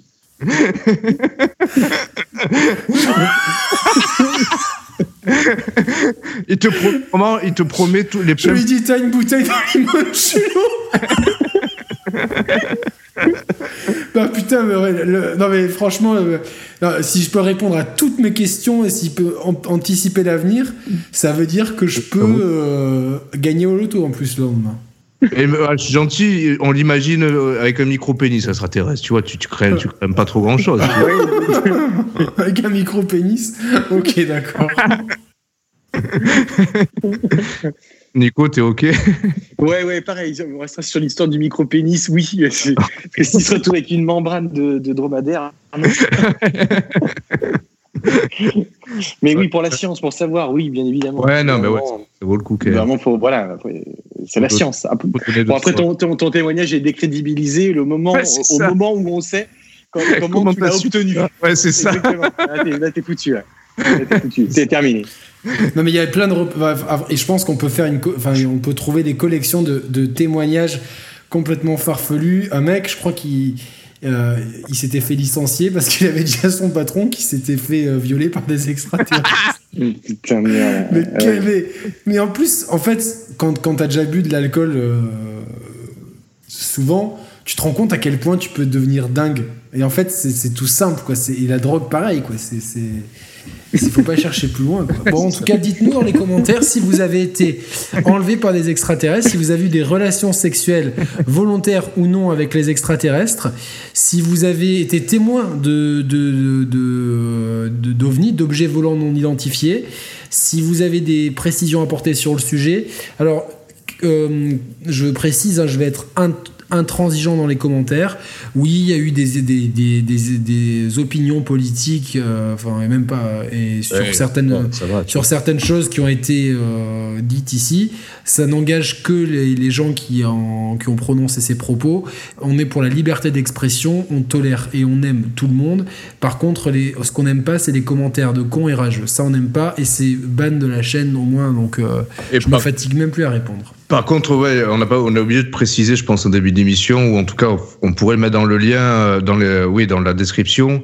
C'est toi, Nico, tu as participé à, à des documentaires sur le sujet là récemment qui sont en ligne sur euh, Ouais, quelle y a- plateforme Moi, t'en trouves, euh, il y a Planète, euh, euh, il y a, il y a des, coupures de journaux. euh, Non mais toi, toi, toi magazines. directement, toi, toi directement, t'es intervenu.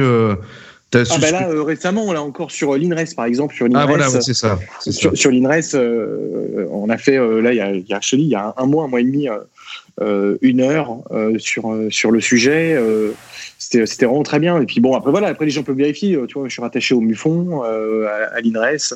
C'est des organismes extrêmement pointus et très sérieux. Ok, c'est noté. Bon. On, on a toutes les informations. Les gars, je suis euh, vraiment crevé et il faut que j'aille me coucher, donc je vais vous euh, dire bonne nuit. Vous allez faire pipi, Ouais. j'en peux plus depuis tout à l'heure. Ouais, bah oui, avec euh, tout ce que tu, tout le sperme d'extraterrestre que tu as C'est bu, c'est normal. Mais au moins maintenant, tu sais. euh, Je tu connais sais, tout, euh, je connais tout sur. tu, tu connais tout sur le coronavirus. c'est ça. bon les gars, en tout Bon cas, c'était un messieurs, je- plaisir. les gars, je vous embrasse direct. Je vais direct aller me coucher. Je te- je t'envoie tout le matos euh, demain, ok? Ouais, y a pas de souci. Ben, gros bisous Yannick, gros bisous Nico et gros bisous à Bisous vous, les garçons. Et puis à bientôt. Salut les hein. gars, bonne nuit, ciao ciao. Ciao, gros bisous.